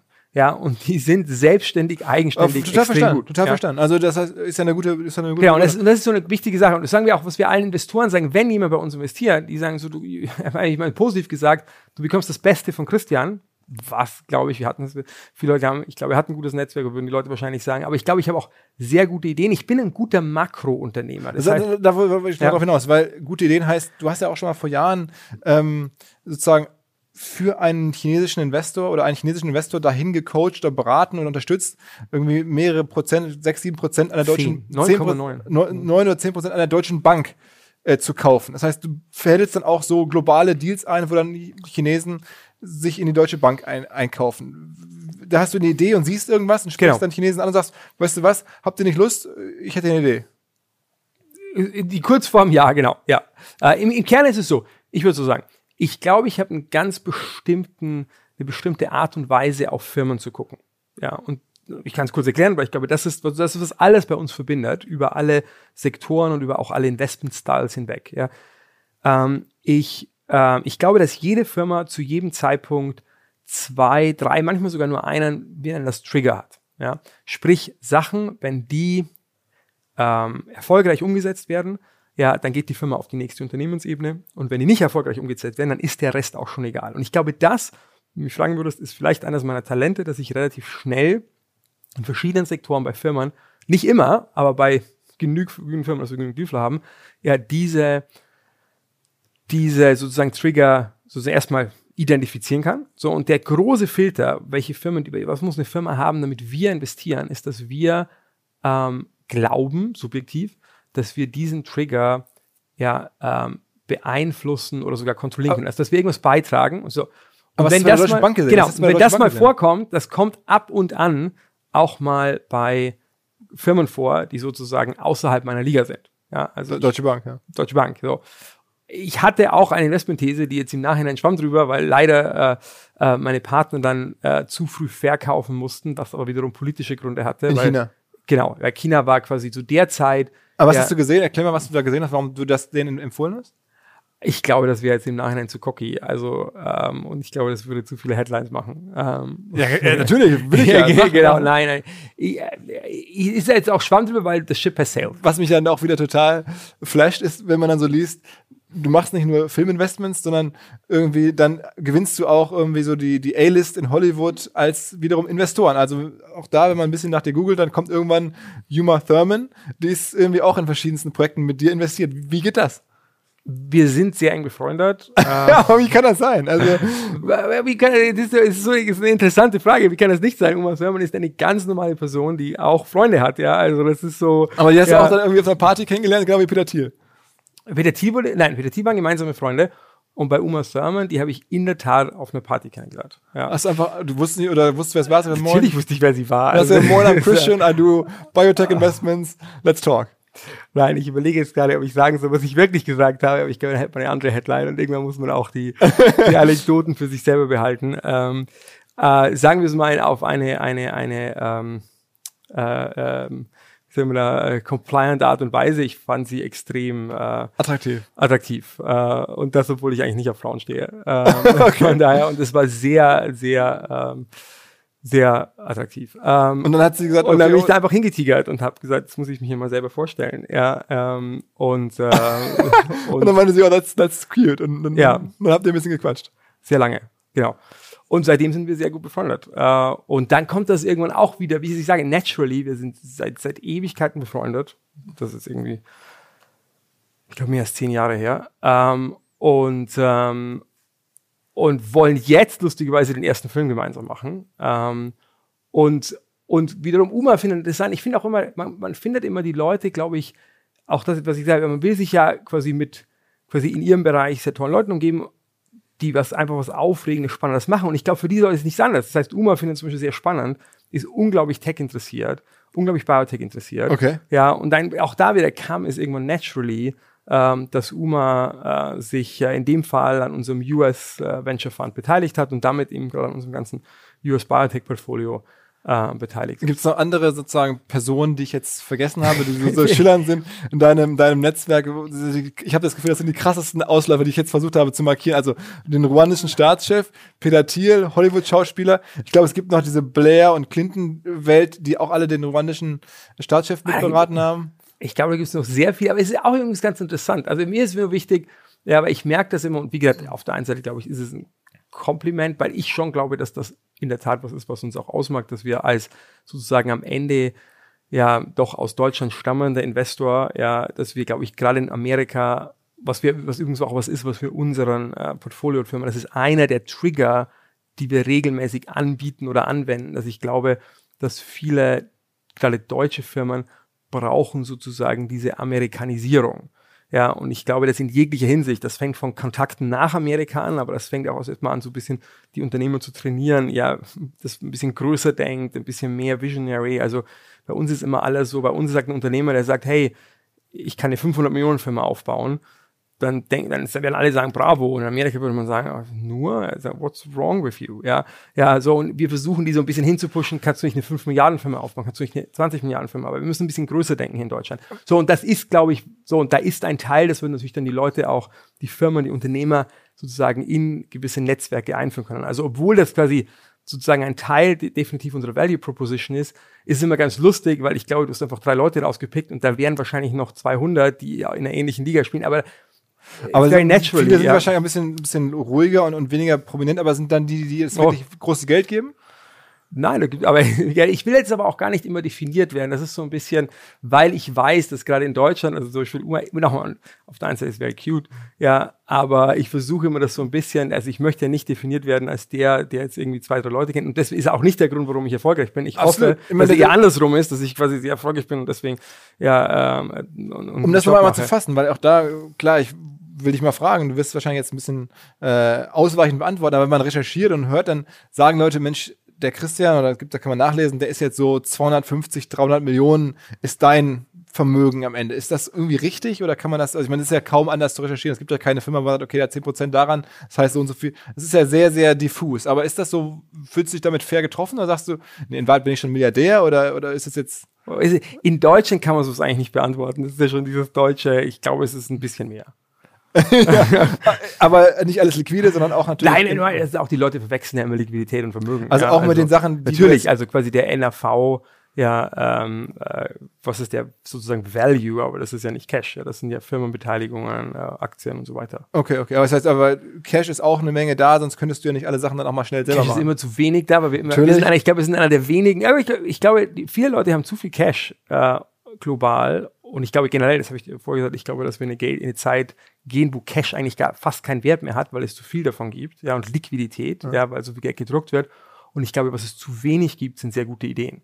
Ja, und worauf wo ich sehr stolz bin, wie gesagt, wir, glaube ich, sind immer schon ein Laden gewesen oder eine Holding Apiro. Meine Kollegen, die ich deswegen sage ich wir mit einbeziehen, ja, ähm, wir haben immer mehr Ideen als Liquidität. Deswegen raisen wir Up Funds oder Geld oder so. Aber im Kern, glaube ich, haben wir einen extrem guten Dealflow und hohe Conviction. Ja, also sprich, ich glaube auch, das trauen sich in Europa die Leute zu wenig haben. Es ist immer sehr viel Mainstream und ja, äh, und, und man braucht Conviction, man braucht, äh, ja, man muss so ein bisschen.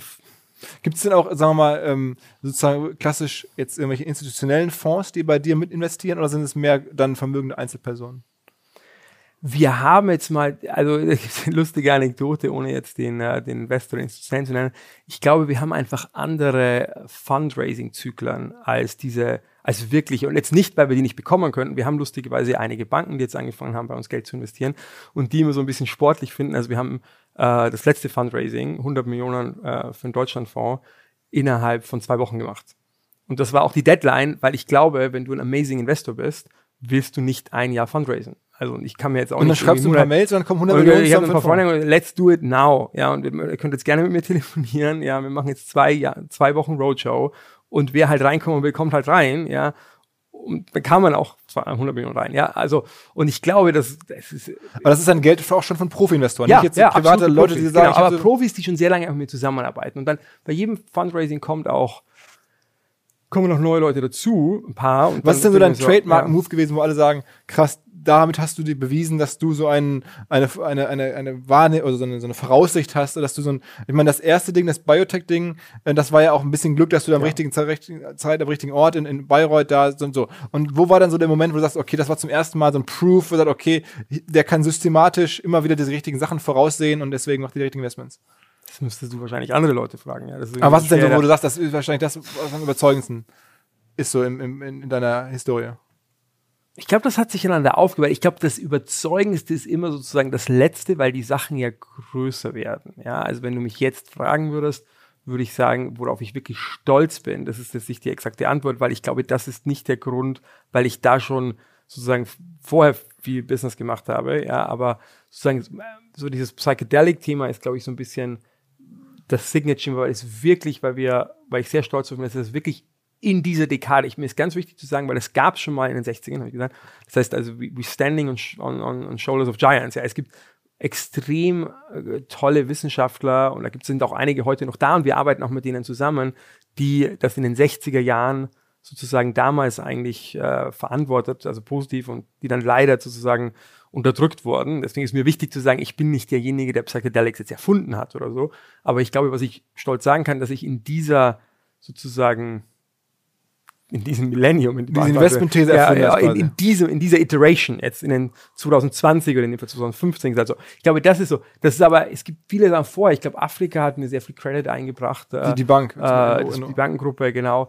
Ja, äh, wir haben viele, also sehr erfolgreiche Investments über die letzten 20 Jahre. Also Flatex war es auch mit dabei? Ja, ich, ja, ich habe mitgeholfen, den Online-Broker Flatex aufzubauen. Das ist jetzt ein eineinhalb Milliarden, ich habe jetzt nicht geguckt, vielleicht ist es auch nur 1,3, aber mhm. ja, ein sizable Online-Broker. Ähm, äh, Deposit Solutions war ist eines der coolen deutschen Fintechs. Ja, Aus Hamburg, also, Tim Sievers, ja, ja, genau. genau ähm, ja, also gibt über die letzten Jahre immer sehr viel, ähm, oder über die letzten 20 Jahre, ja. Und jetzt aktuell auch, ähm, Stichwort Corona, auch da ähm, mit Peter Thiel gemeinsam mit Preside, also deiner ähm, Investmentfirma in dem Bereich, also guckst du dir auch gerade an, kann man noch bei irgendwelchen Impfstofffirmen äh, investieren oder, oder wie ist. Äh, nee, ich glaube, jetzt wäre es so schwer. Wir hatten Glück, dass wir ähm, quasi viele dieser Impfstofffirmen haben ja vorher, also quasi sind so Impfstoffplattformen, also sprich, die eine Basistechnologie haben, wie man generell Impfstoffe herstellt und haben dann gesagt, okay, jetzt kommt, jetzt kommt Corona, jetzt müssen wir dafür was machen.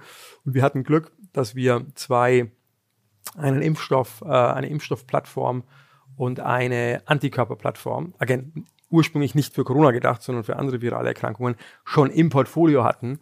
Ja, und quasi ähm, ähm, sozusagen den, ist, man kann jetzt bei Corona wirklich nicht von Lucky Situation reden, aber äh, du musstest schon vorher da sein. Es ist nicht so, ich glaube nicht, dass man, dass es Leute gab, auch eine CureVac oder so, andere Firmen waren schon da. Das sind sehr gute Biotech-Firmen, die sich mit dem Thema Impfstoffe schon vorher beschäftigt haben und dann auch ja Lösungen für, für Covid anbieten konnten. Und wir haben Glück, also Peter und ich haben zwei Portfoliofirmen, die das eben auch machen. Einmal Impfstoff und einmal Antikörper.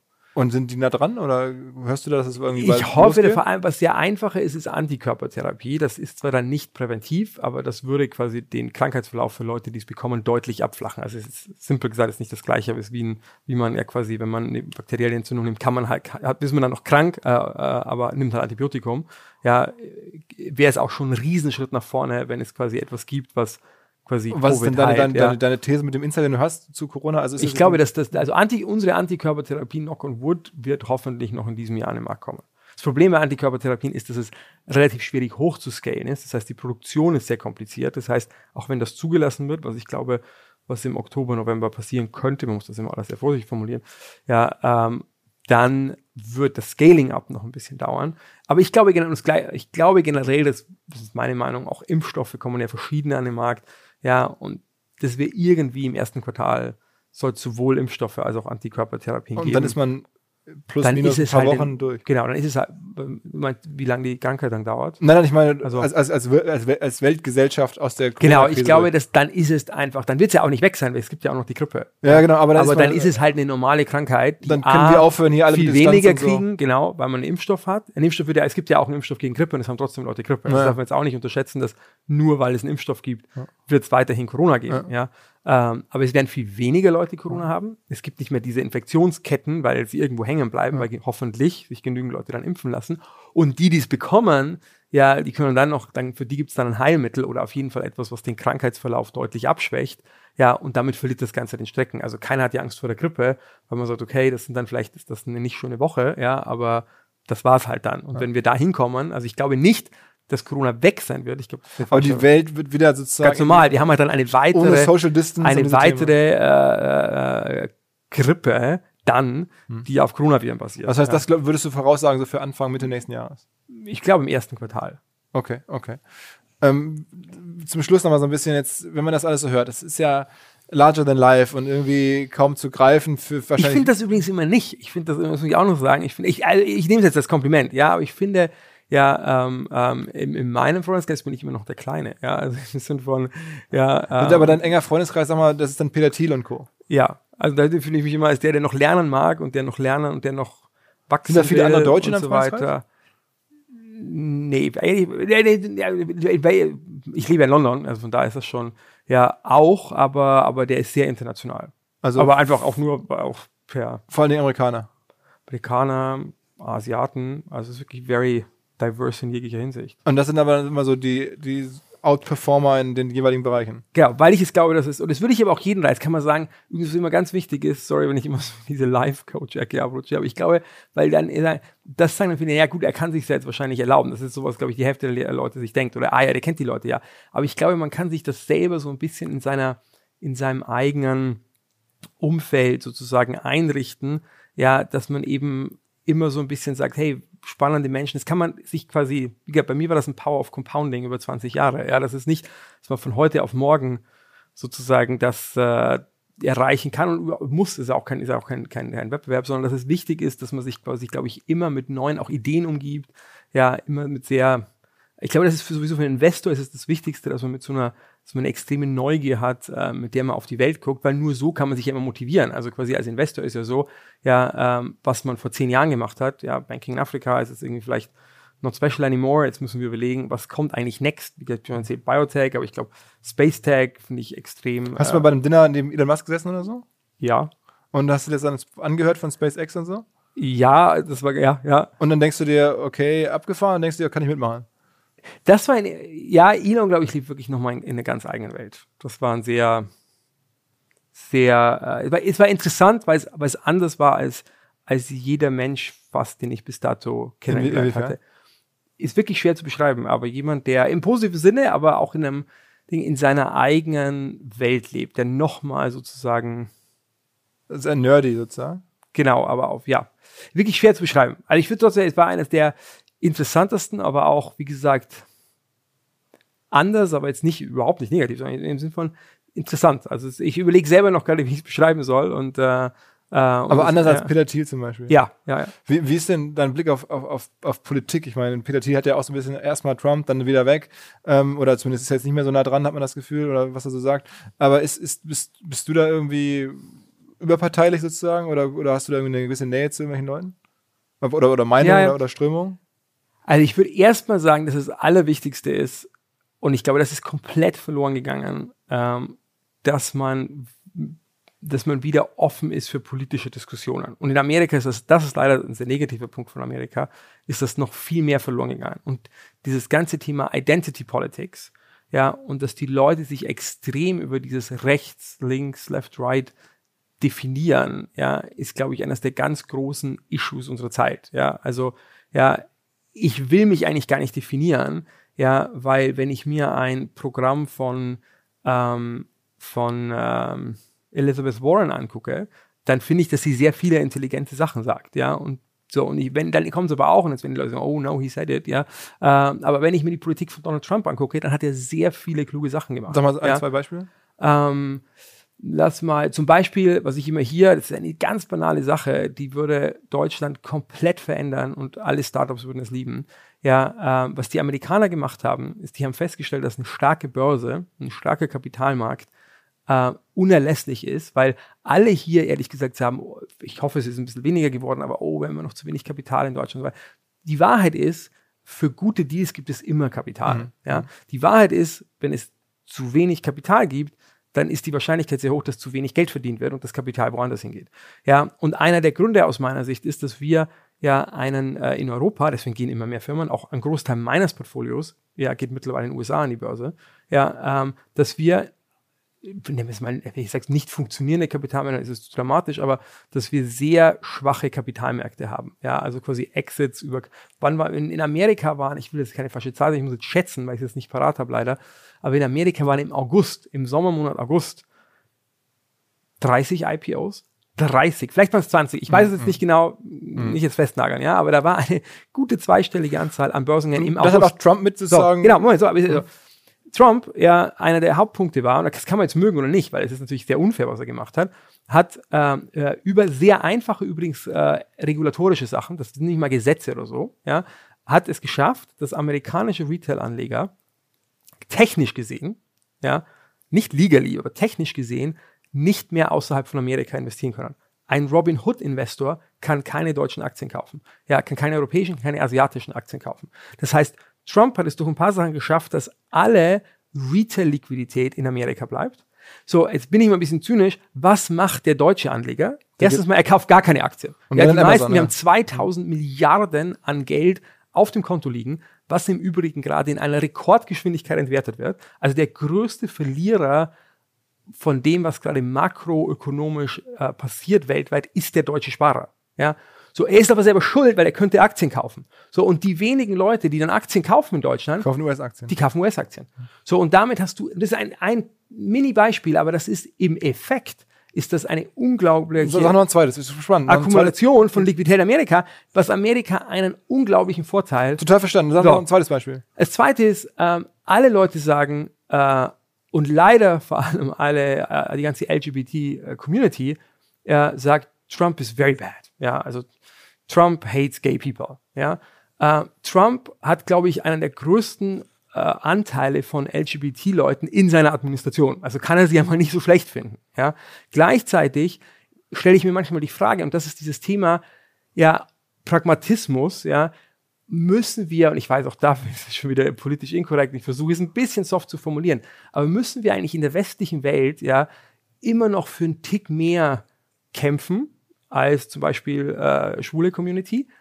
Oder gibt es nicht ganz andere Probleme? Nämlich, es gibt 69, ich hoffe, ich sage 67 oder 69 Länder weltweit, ja, in denen Homosexualität mit dem Tod hm. oder mit lebenslanger Gefängnisstrafe äh, bedroht wird. So. Und dann sage ich, muss ich jetzt wirklich meine Energie, wenn ich sie denn geben will für einen Kurs, hm. hm. darauf verwenden, dass ich noch ein bisschen mehr äh, was wir in Amerika irgendwie einen Kuchen gebacken kriegen, wenn der Bäcker den Kuchen für schwule Paare nicht backen will? Oder sollten wir uns nicht lieber darauf fokussieren, dass in diesen 69 Ländern ja, das sich ändert, ja. Das lässt sich übrigens ganz einfach machen, nämlich wenn man denen keine Entwicklungshilfe mehr zahlen würde. Und sowohl Deutschland, ja, als auch Amerika zahlt diesen Ländern permanent Entwicklungshilfe. Das sind nämlich meistens irgendwelche Emerging Markets, ja. So, und Trump war der erste Präsident. Alle sagen, amazing, Obama hat so viel getan für LGBT. Aber Trump hat gesagt, und vielleicht ein bisschen overpragmatisch. Jetzt kann man sagen, vielleicht war er nicht mal emotionally involved, aber mir ist es eigentlich egal, ja. Der Output ist das, was zählt, ja. Hat gesagt, hat dem Rick Grinnell, ja, ähm, seinem damaligen deutschen Botschafter, ja, gesagt, hey, ja, mach ein Programm, dass diese Staaten systematisch weniger Entwicklungshilfe bekommen, außer sie ändern das Gesetz. Und dann haben einige Länder, ja, die Gesetze geändert. Und das ist netto, und vielleicht bin ich da wie ein Investor, am Ende ist die IRR, die zählt, ja, wenn ich netto gucke, wie vielen mhm. LGBT-Menschen äh, das global geholfen hat, dann ist Trump vielleicht gar nicht so schlecht. Mhm. Okay. So, und dann kann man, I know. Und Aber du würdest trotzdem denken, im November würdest du dich freuen, wenn jetzt äh, Biden käme? Da mache ich jetzt keine Aussage, da kann man nur verlieren. Okay, okay. Aber du bist, du siehst in beiden sozusagen Chancen und in beiden Risiken wahrscheinlich. Ich bin immer ein Optimist. Ich glaube, äh, dass. Äh, und deutsche Politik, so wie guckst du da noch? Diese Fangfragen. Ähm, oder weil es immer so politische Fragen sind immer sehr kompliziert. Übrigens, das finde ich schade. Aber bist du auch vernetzt, nein, anders gefragt, bist du in der deutschen Politik auch so, weil wir gerade sehr viel über Netzwerke gesprochen haben? Ja, eigentlich würde ich es vorher sagen. Ich würde allein dadurch, dass ich zögere, ja, über politische Themen zu reden, zeigt, dass irgendwas nicht stimmt mit unserer Zeit. Ja, weil jeder sollte quasi Politik sollte ein Thema sein, was alle begeistert und was gerne kontrovers ist, aber was sozusagen positiv und offen. Also ich bin noch groß geworden, also ich, wenn ich noch denke, irgendwie mit 15 oder meine 10, weil ich 10 war, irgendwie so Strauß und so weiter, die haben sich noch im Fernsehen vielleicht die Sachen an den Kopf geschmissen und dann sind sie ein Bier trinken gegangen. Und ich glaube, und Deutschland ist da gar nicht so schlecht im Übrigen. Ich glaube, wir sind da noch mehr diskussionsfähiger.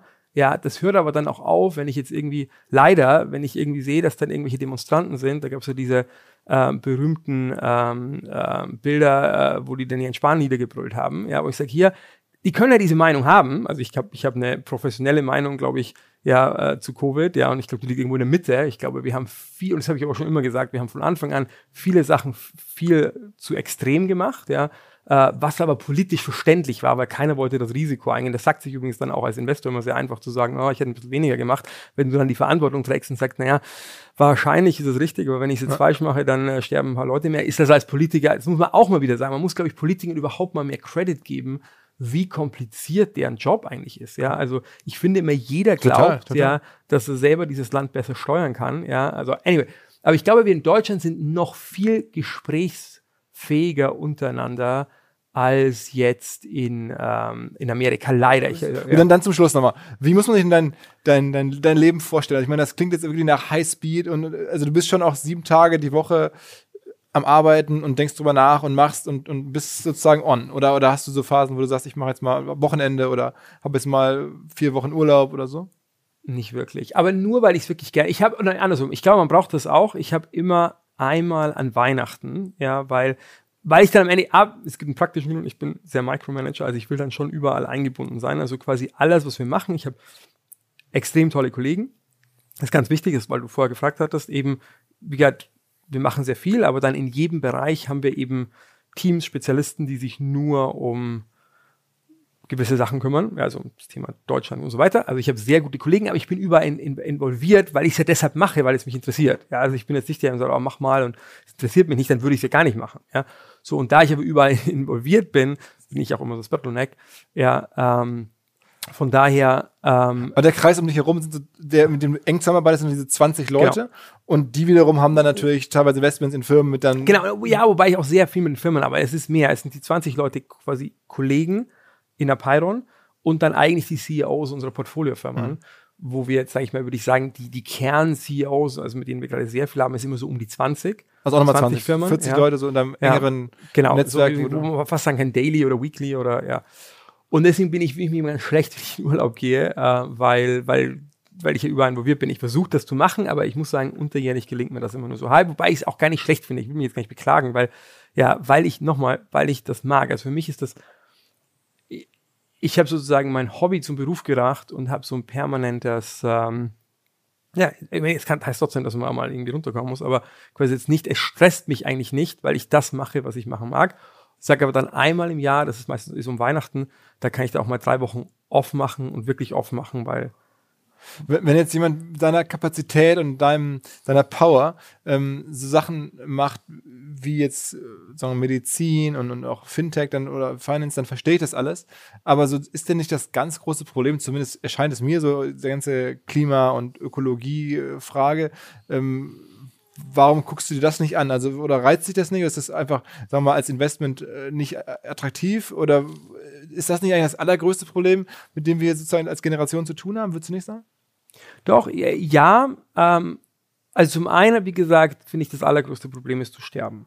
Ja, also deswegen, also ich glaube schon, dass ich an einem der größten, also aus meiner Sicht, mhm. ja, also ich glaube, altern und sterben ja, aber äh, wenn in City sozusagen, wenn nicht der Klimawandel. alle daran sterben alle. Ja, wenn ich jetzt, ja, stimmt, aber ich will sagen, wir sterben alle. Ja, mhm. also wir haben eine Krankheit vor uns, die, äh, die haben wir alle und, und die bringen uns alle um. Ja, also ich finde, das ist 100% Total Addressable Market. Ja, äh, aber ich, ich gebe recht, ich glaube, Klimawandel ist einer der anderen großen Themen. Ich sage jetzt nur, ich, ich bin ja, ich versuche immer, man sollte immer zu vermeiden, auch dieses, so dieses, das ist das größte Problem und dann ist das das größte Problem. Wir, wir, wir jumpen auch in unserer Welt so von Superlativ zu Superlativ und von Übertreibung zu Übertreibung, ja.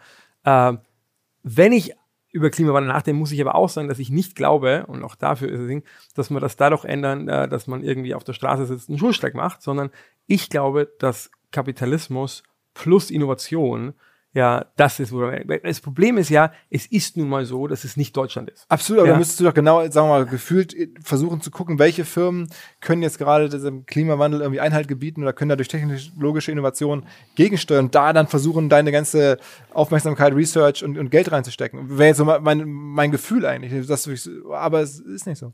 das stimmt. Äh, gut, wie gesagt, Jetzt würde ich sagen, so überlege, aber ich will, jetzt, jetzt kann ich uns überlegen, ob ich das nicht vielleicht machen sollte. Ja, also es ist, also, ja, wir haben auch ein Capacity-Issue, also irgendwie so, ja, und äh, meine Kollegen ist jetzt hören, sagen, hoffentlich kommt jetzt nicht um die Ecke. Aber sagen ja, ich frage das ja viele Leute, weil ich ja die Welt verstehe. Wenn ja. gerade Leute da deinen Blickpunkt haben und deine, deine Aussichtsplattform haben, mit den Leuten zu Abendessen und so, dann äh, höre ich manchmal, wenn ich da so den Einblick bekomme, dass die dann sagen, das ist schon viel zu umkämpft, da sind alle schon. Also da ganz, ist schon sehr viel Geld und sehr viel Aufmerksamkeit in diesen Klimathemen. Ist das so? Also ich würde sagen, ich halte mich da raus, weil da gibt es schon so viele Leute, die daran arbeiten, in verschiedensten Arten und Weisen, dass, äh, diese, diesen Klimawandel äh, sozusagen zu verhindern. Oder sagst du eher, eher, negativ, das macht einfach keinen Sinn, das bringt kein Geld, da, gibt's, da kann ich keine Investoren für begeistern? Ja. Ähm, ich glaube, vielleicht, äh, vielleicht habe ich das sogar ein bisschen zu schnell beantwortet, weil die Frage ist nämlich quasi, was ist am, sind am Ende eigentlich die, ähm, die sozusagen Stellschrauben aus meiner Sicht subjektiv, um den Klimawandel ähm, zu, ähm, zu aufzuhalten oder, oder Dings. Und dann ist zum Beispiel eines der größten, und auch da wieder, glaube ich, Thema Political Correctness, ich glaube, dass wir uns auf die falschen Themen, ja, ob jetzt die Leute mehr fliegen oder nicht, das macht wirklich null Unterschied. Jetzt kann man sagen, äh, es ist unglaublich important, Awareness zu schaffen, aber von sowas halte ich nichts, weil ich glaube, dass das die meiste, dass das sogar mehr Schaden anrichtet, weil es dann den Leuten das Gefühl gibt, sie hätten irgendwas gemacht und haben wir aber auch wirklich, jetzt fahren wir ein bisschen ein kleineres Auto und, und so weiter. Und es ändert sich aber global nichts, weil das wirklich die, die Probleme sind. Und eines, eines der großen Themen ähm, ist, ähm, ist, äh, ist Meat. Ja, äh, weil eines der großen Themen. Also Fleisch. Ist, ja. Genau, also die Fleischproduktion mhm. ja, äh, produziert einen guten Teil äh, der CO2-Emissionen, mhm. ja, weil die Rinder halt pupsen. Mhm. Ja, so. Und äh, das ist zum Beispiel, was wir, was wir uns gerade extrem angucken, ja, ähm, äh, ist, äh, und beides, also es gibt ja die veganen Sachen, also die veganen Fleischersatz, wo ich aber glaube, dass das nur eine Interimphase ist, weil das eigentlich logischste ist. Und das wäre auch noch aus ganz anderen Gründen sehr human, weil ich finde auch, wie Fleisch produziert wird, ist eine sehr inhumane Sache. Ja. Und auch da, die Leute sagen gerne, oh, man darf jetzt irgendwie kein Pelz mehr tragen, finde ich übrigens auch wichtig. Also gerade bei Tierschutz bin ich sehr ding. Aber die richtige Quälerei findet bei uns in den Schlachthöfen statt und schon in der Haltung der Tiere vorher und zwar im Milliardenbereich, in der Anzahl von Tieren, die dafür sterben, dass wir Fleisch essen. Mhm. Ja. So würden wir es schaffen, und da gibt es ja sehr coole Firmen, und da sind wir, glaube ich, nur noch ein paar Jahre weg, dass wir Fleisch wirklich künstlich produzieren können. Ich rede jetzt nicht vom Vegan, also vom Fleischersatz, sondern dass wir wirklich Fleisch im Labor massenmäßig so produzieren können, dass es Fleisch ist, ja, aber halt nicht vom Tier kommt, das dafür leiden muss, ja, würde man zwei Fliegen mit einer Klappe schlagen. Man würde unglaubliches Leid verhindern äh, bei den Tieren und gleichzeitig würde man unglaublich den Klimawandel positiv beeinflussen. So, und das ist was, was ich super gerne mache. Also wir gucken uns sehr viele Firmen gerade an, so dieses Alternative Meat oder Artificial Meat und so weiter. Ja, und da so glaube ich. Börsennotierte mittlerweile große. Genau, genau. Und da kommen aber, ja, die, ich glaube, die, die jetzt, ich hab's mir jetzt, hoffentlich nichts falsch, aber ich glaube, die, die börsennotiert sind, sind vor allem Fleischersatz und die Biotech-Firmen wie Memphis Meat und so weiter, die, they are about to come now, also sind, glaube ich, noch alle private, die wirklich Fleisch, künstliches Fleisch, das ist ein echtes Fleisch, das ist halt nur im Labor dann produziert, ja, äh, anbieten. Und ja. da willst du auch mit rein. Das ist zum Beispiel ein Thema, was mich super interessiert als Investor. Ja, ähm, wir haben eine indirekte Beteiligung am Memphis Meats, ja, über einen Fonds, äh, an dem wir beteiligt meine, sind. Indirekt hast du ja eine sehr positive Lebensprognose für uns alle oder für dich zumindest, sonst würde sich für die alle. ganze also Longevity-Forschung ja gar nicht lohnen. Ja. Wenn uns der Klimawandel in 40 Jahren killt, dann ist es auch ich egal. Ich glaube aber, die Leute sind immer zu Dystopien und auch das ist wieder was, was uns ein bisschen verloren gegangen ist, wenn man so auf die 70er guckt und so weiter. Mein Lieblingsbeispiel ist, und das habe ich mir ehrlich gesagt von Peter Thiel geklaut, also all credits to Peter, ähm, ist, man muss sich einfach mal die Sci-Fi-Filme angucken. Ja, die Sci-Fi-Filme der 70er, ja, die waren voller Optimismus. Ja, Star Trek ist ein sehr positives Narrativ. Ja, ja, die Menschheit hat es geschafft, auf der Erde Krieg zu überwinden. Ja, wir haben die Sternenflotte gegründet. Wir erobern neue Weiten, wir entdecken neue Welten. Da gibt es auch Probleme, ja. Mhm. Aber im Kern ist es eine positive Geschichte, wo ich hoffe, dass es so kommt, ja. Und irgendwann in den 2000ern sind wir in so eine Dystopian Storyline. Also die meisten Sci-Fi-Filme, die es heute gibt, die sagen, boah, die, die Menschen ruinieren es alles und so weiter. So, jetzt kann man sagen, sind die Sci-Fi-Filme die Reflexion der Gesellschaft, ja, oder beeinflussen sie vielleicht, beeinflusst, weil ich glaube eher, dass Hollywood immer so ein bisschen ein Vorreiter ist, also nicht reflektiert, was da ist, sondern teilweise natürlich auch kreiert, ja, äh, haben wir so ein bisschen einen viel zu dystopian View ähm, auf, die, auf die Zukunft. Ich glaube, dass die Zukunft super wird. Ja? Ich glaube, wir haben viele Probleme, ja, die wir meistern müssen, aber ich glaube, dass wir die Tools haben und auch die Energie und die Passion, ja, dass wir die Probleme meistern und viel darüber hinaus machen. Ja, also ich glaube, die, der Mensch braucht ja Challenges. Also und ich glaube auch, dass wir es übrigens übertreiben im Sinne von, wie schlecht es uns geht. Ja, also ich, es ging uns ja noch nie so gut. Ja, also es gibt jede quantitative Analyse, die ich heute mache, ja, oder die jemand macht, ja, zeigt, dass es den Leuten noch nie in jeglicher Hinsicht, ja, ob das jetzt gesundheitlich oder overall Financials über die ganze Welt verteilt. Jetzt kann man sagen, ja, in der westlichen Welt gibt es ein bisschen mehr Wealth äh, Gap. Und ja, das ist ein Problem, aber gleichzeitig haben wir Milliarden von Menschen aus der Armut sozusagen in die Lower Middle Class gehoben in China. Also wenn ich mal die ganze Welt angucke, dann, dann ist sozusagen alle KPIs, um jetzt mal als Venture Investor zu sprechen, alle KPIs sind quasi positiv. Und, und entwickeln sich wahnsinnig positiv. Da gibt es ja dieses ja. Buch von Hans Rosling, oder wie das heißt, wo das, der diese ganzen Zahlen immer nebeneinander stellt und dann man merkt dann irgendwie. Ja, es, es gibt noch ein anderes, genau. Also, und, und ich glaube, dass, dass, dass egal, also ich hoffe auch, dass sich das irgendwann wieder ändert. Also ich kann sozusagen mit dem momentanen sozusagen gesellschaftlichen äh, Ding so wenig, also so diesen, diese, diese Dystopien, das finde ich einfach schade. Also aber jetzt glaube ich, die Menschen, jetzt kommen wir wieder zurück, es gibt, muss ja irgendeinen Grund geben, warum wir alle gerade depressiv werden. Warum, ja? warum ist das so? Äh, ich glaube, weil wir, also ich glaube, es gibt mehrere Gründe. Ich glaube. Social Media. Bitte? Social Media. Ja, ich glaube, Social Media ist einer der ganz großen Gründe. Ich glaube, Social Media ist, ist im Kern sehr schlecht äh, für unser Gehirn. Also ich glaube, dass es wirklich etwas ist, was unserem Gehirn schadet und schädigt. Ja? Und, und, das, und ich glaube, ich hoffe, dass die Leute sich mehr bewusst werden. Äh, mein Lieblingsbeispiel ist so ein Rattenbeispiel. Ja, es gibt eine ganz berühmte Studie, wenn man zwei Ratten nimmt, eine Alpha-Ratte, sprich also eine große, sozusagen starke Ratte und eine schwache Ratte, und die in einen Käfig steckt, was durch eine Plexiglasscheibe getrennt ist. Das heißt also, die können sich nicht verletzen, aber die sehen sich die ganze Zeit. Dann wird die schwache Ratte nach einigen Tagen depressiv werden. Ähm, und das zeigt, dass permanente Beobachtung eines vermeintlich besseren, ja, also Alpha, mhm. ja, depressiv macht. Was ist Instagram?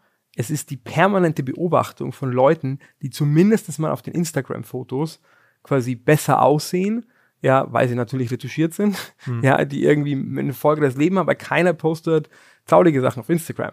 Also es ist eine Fake-Welt, mhm. aber noch schlimmer ist, dass die Leute sich das ansehen. Das ist, der Gehirn kann nicht unterscheiden. Du kannst es selber noch zehnmal erzählen, dass es fake ist, aber der Gehirn. Aber das, heißt, das hat auch dann eine, eine, Auswirkung auf, auf wirklich so den gesamten Weltblick, auf diese ganzen Klimasorgen, die man sich jetzt so anliest. Ich glaube, das ist einer der Gründe. Ich glaube, dass da momentan, das fängt erst an, weil ich glaube, dass die leider, also leider ist es so und Gott sei Dank fangen die Leute an, sich jetzt gerade Gedanken drüber zu machen ja, ähm, warum das so ist, weil wenn, wenn man sich die Zahlen von Depressionen und Co. angeht, dann gehen die durch die Decke oder Opioid Addiction in Amerika, die haben ja dieses ganze Opioid-Problem und so weiter. Wie gesagt, und dafür muss es Gründe geben und leider. Meine, meine Social Media Erklärung wäre jetzt eine andere, weil ich hätte gesagt, dass einfach die Medien attraktiv finden, sehr negative Headlines zu machen, weil die besser klicken und dann sieht man das immer mehr und dann nimmt man es immer mehr, mehr wahr, dass es halt so viele Probleme gibt. das auch, ich glaube, es gibt viele, aber ich glaube, ja, ich glaube, das ist das nochmal. Ich glaube, es ist diese Clickbait-Sache. Ja, ähm, ich glaube, es gibt mehrere Gründe, die aber in das gleiche Problem sozusagen einzahlen. So würde ich es mal sagen. Mm, mm. Und sagen wir jetzt. Und die Realität Frage. ist besser. Also, okay, die Realität ist besser, basiert auf einfach Zahlen, Zahlen. Und, und, echten Erfahrungen ja. einfach. Und ich glaube, sie wird noch viel besser werden, weil wir eben, wie gesagt, ich glaube, wir sitzen, wenn wir uns in 20 Jahren wieder treffen, glaube ich, haben wir wahrscheinlich the most amazing 20 Jahre hinter uns dann, die die Menschheit je hatte. Okay. Und du sag mal so, wenn du mit Peter Thiel sprichst, der ist ja so auch Aufsichtsrat bei Facebook und so, der ist aber auch positiv offensichtlich. Sonst, äh, der, der, ist, der ist, ja. du hast das Gefühl, der ist der richtige Typ, ähm, um so einer prominenten Position zu sitzen. Der macht das schon, der hat schon den richtigen Blick drauf.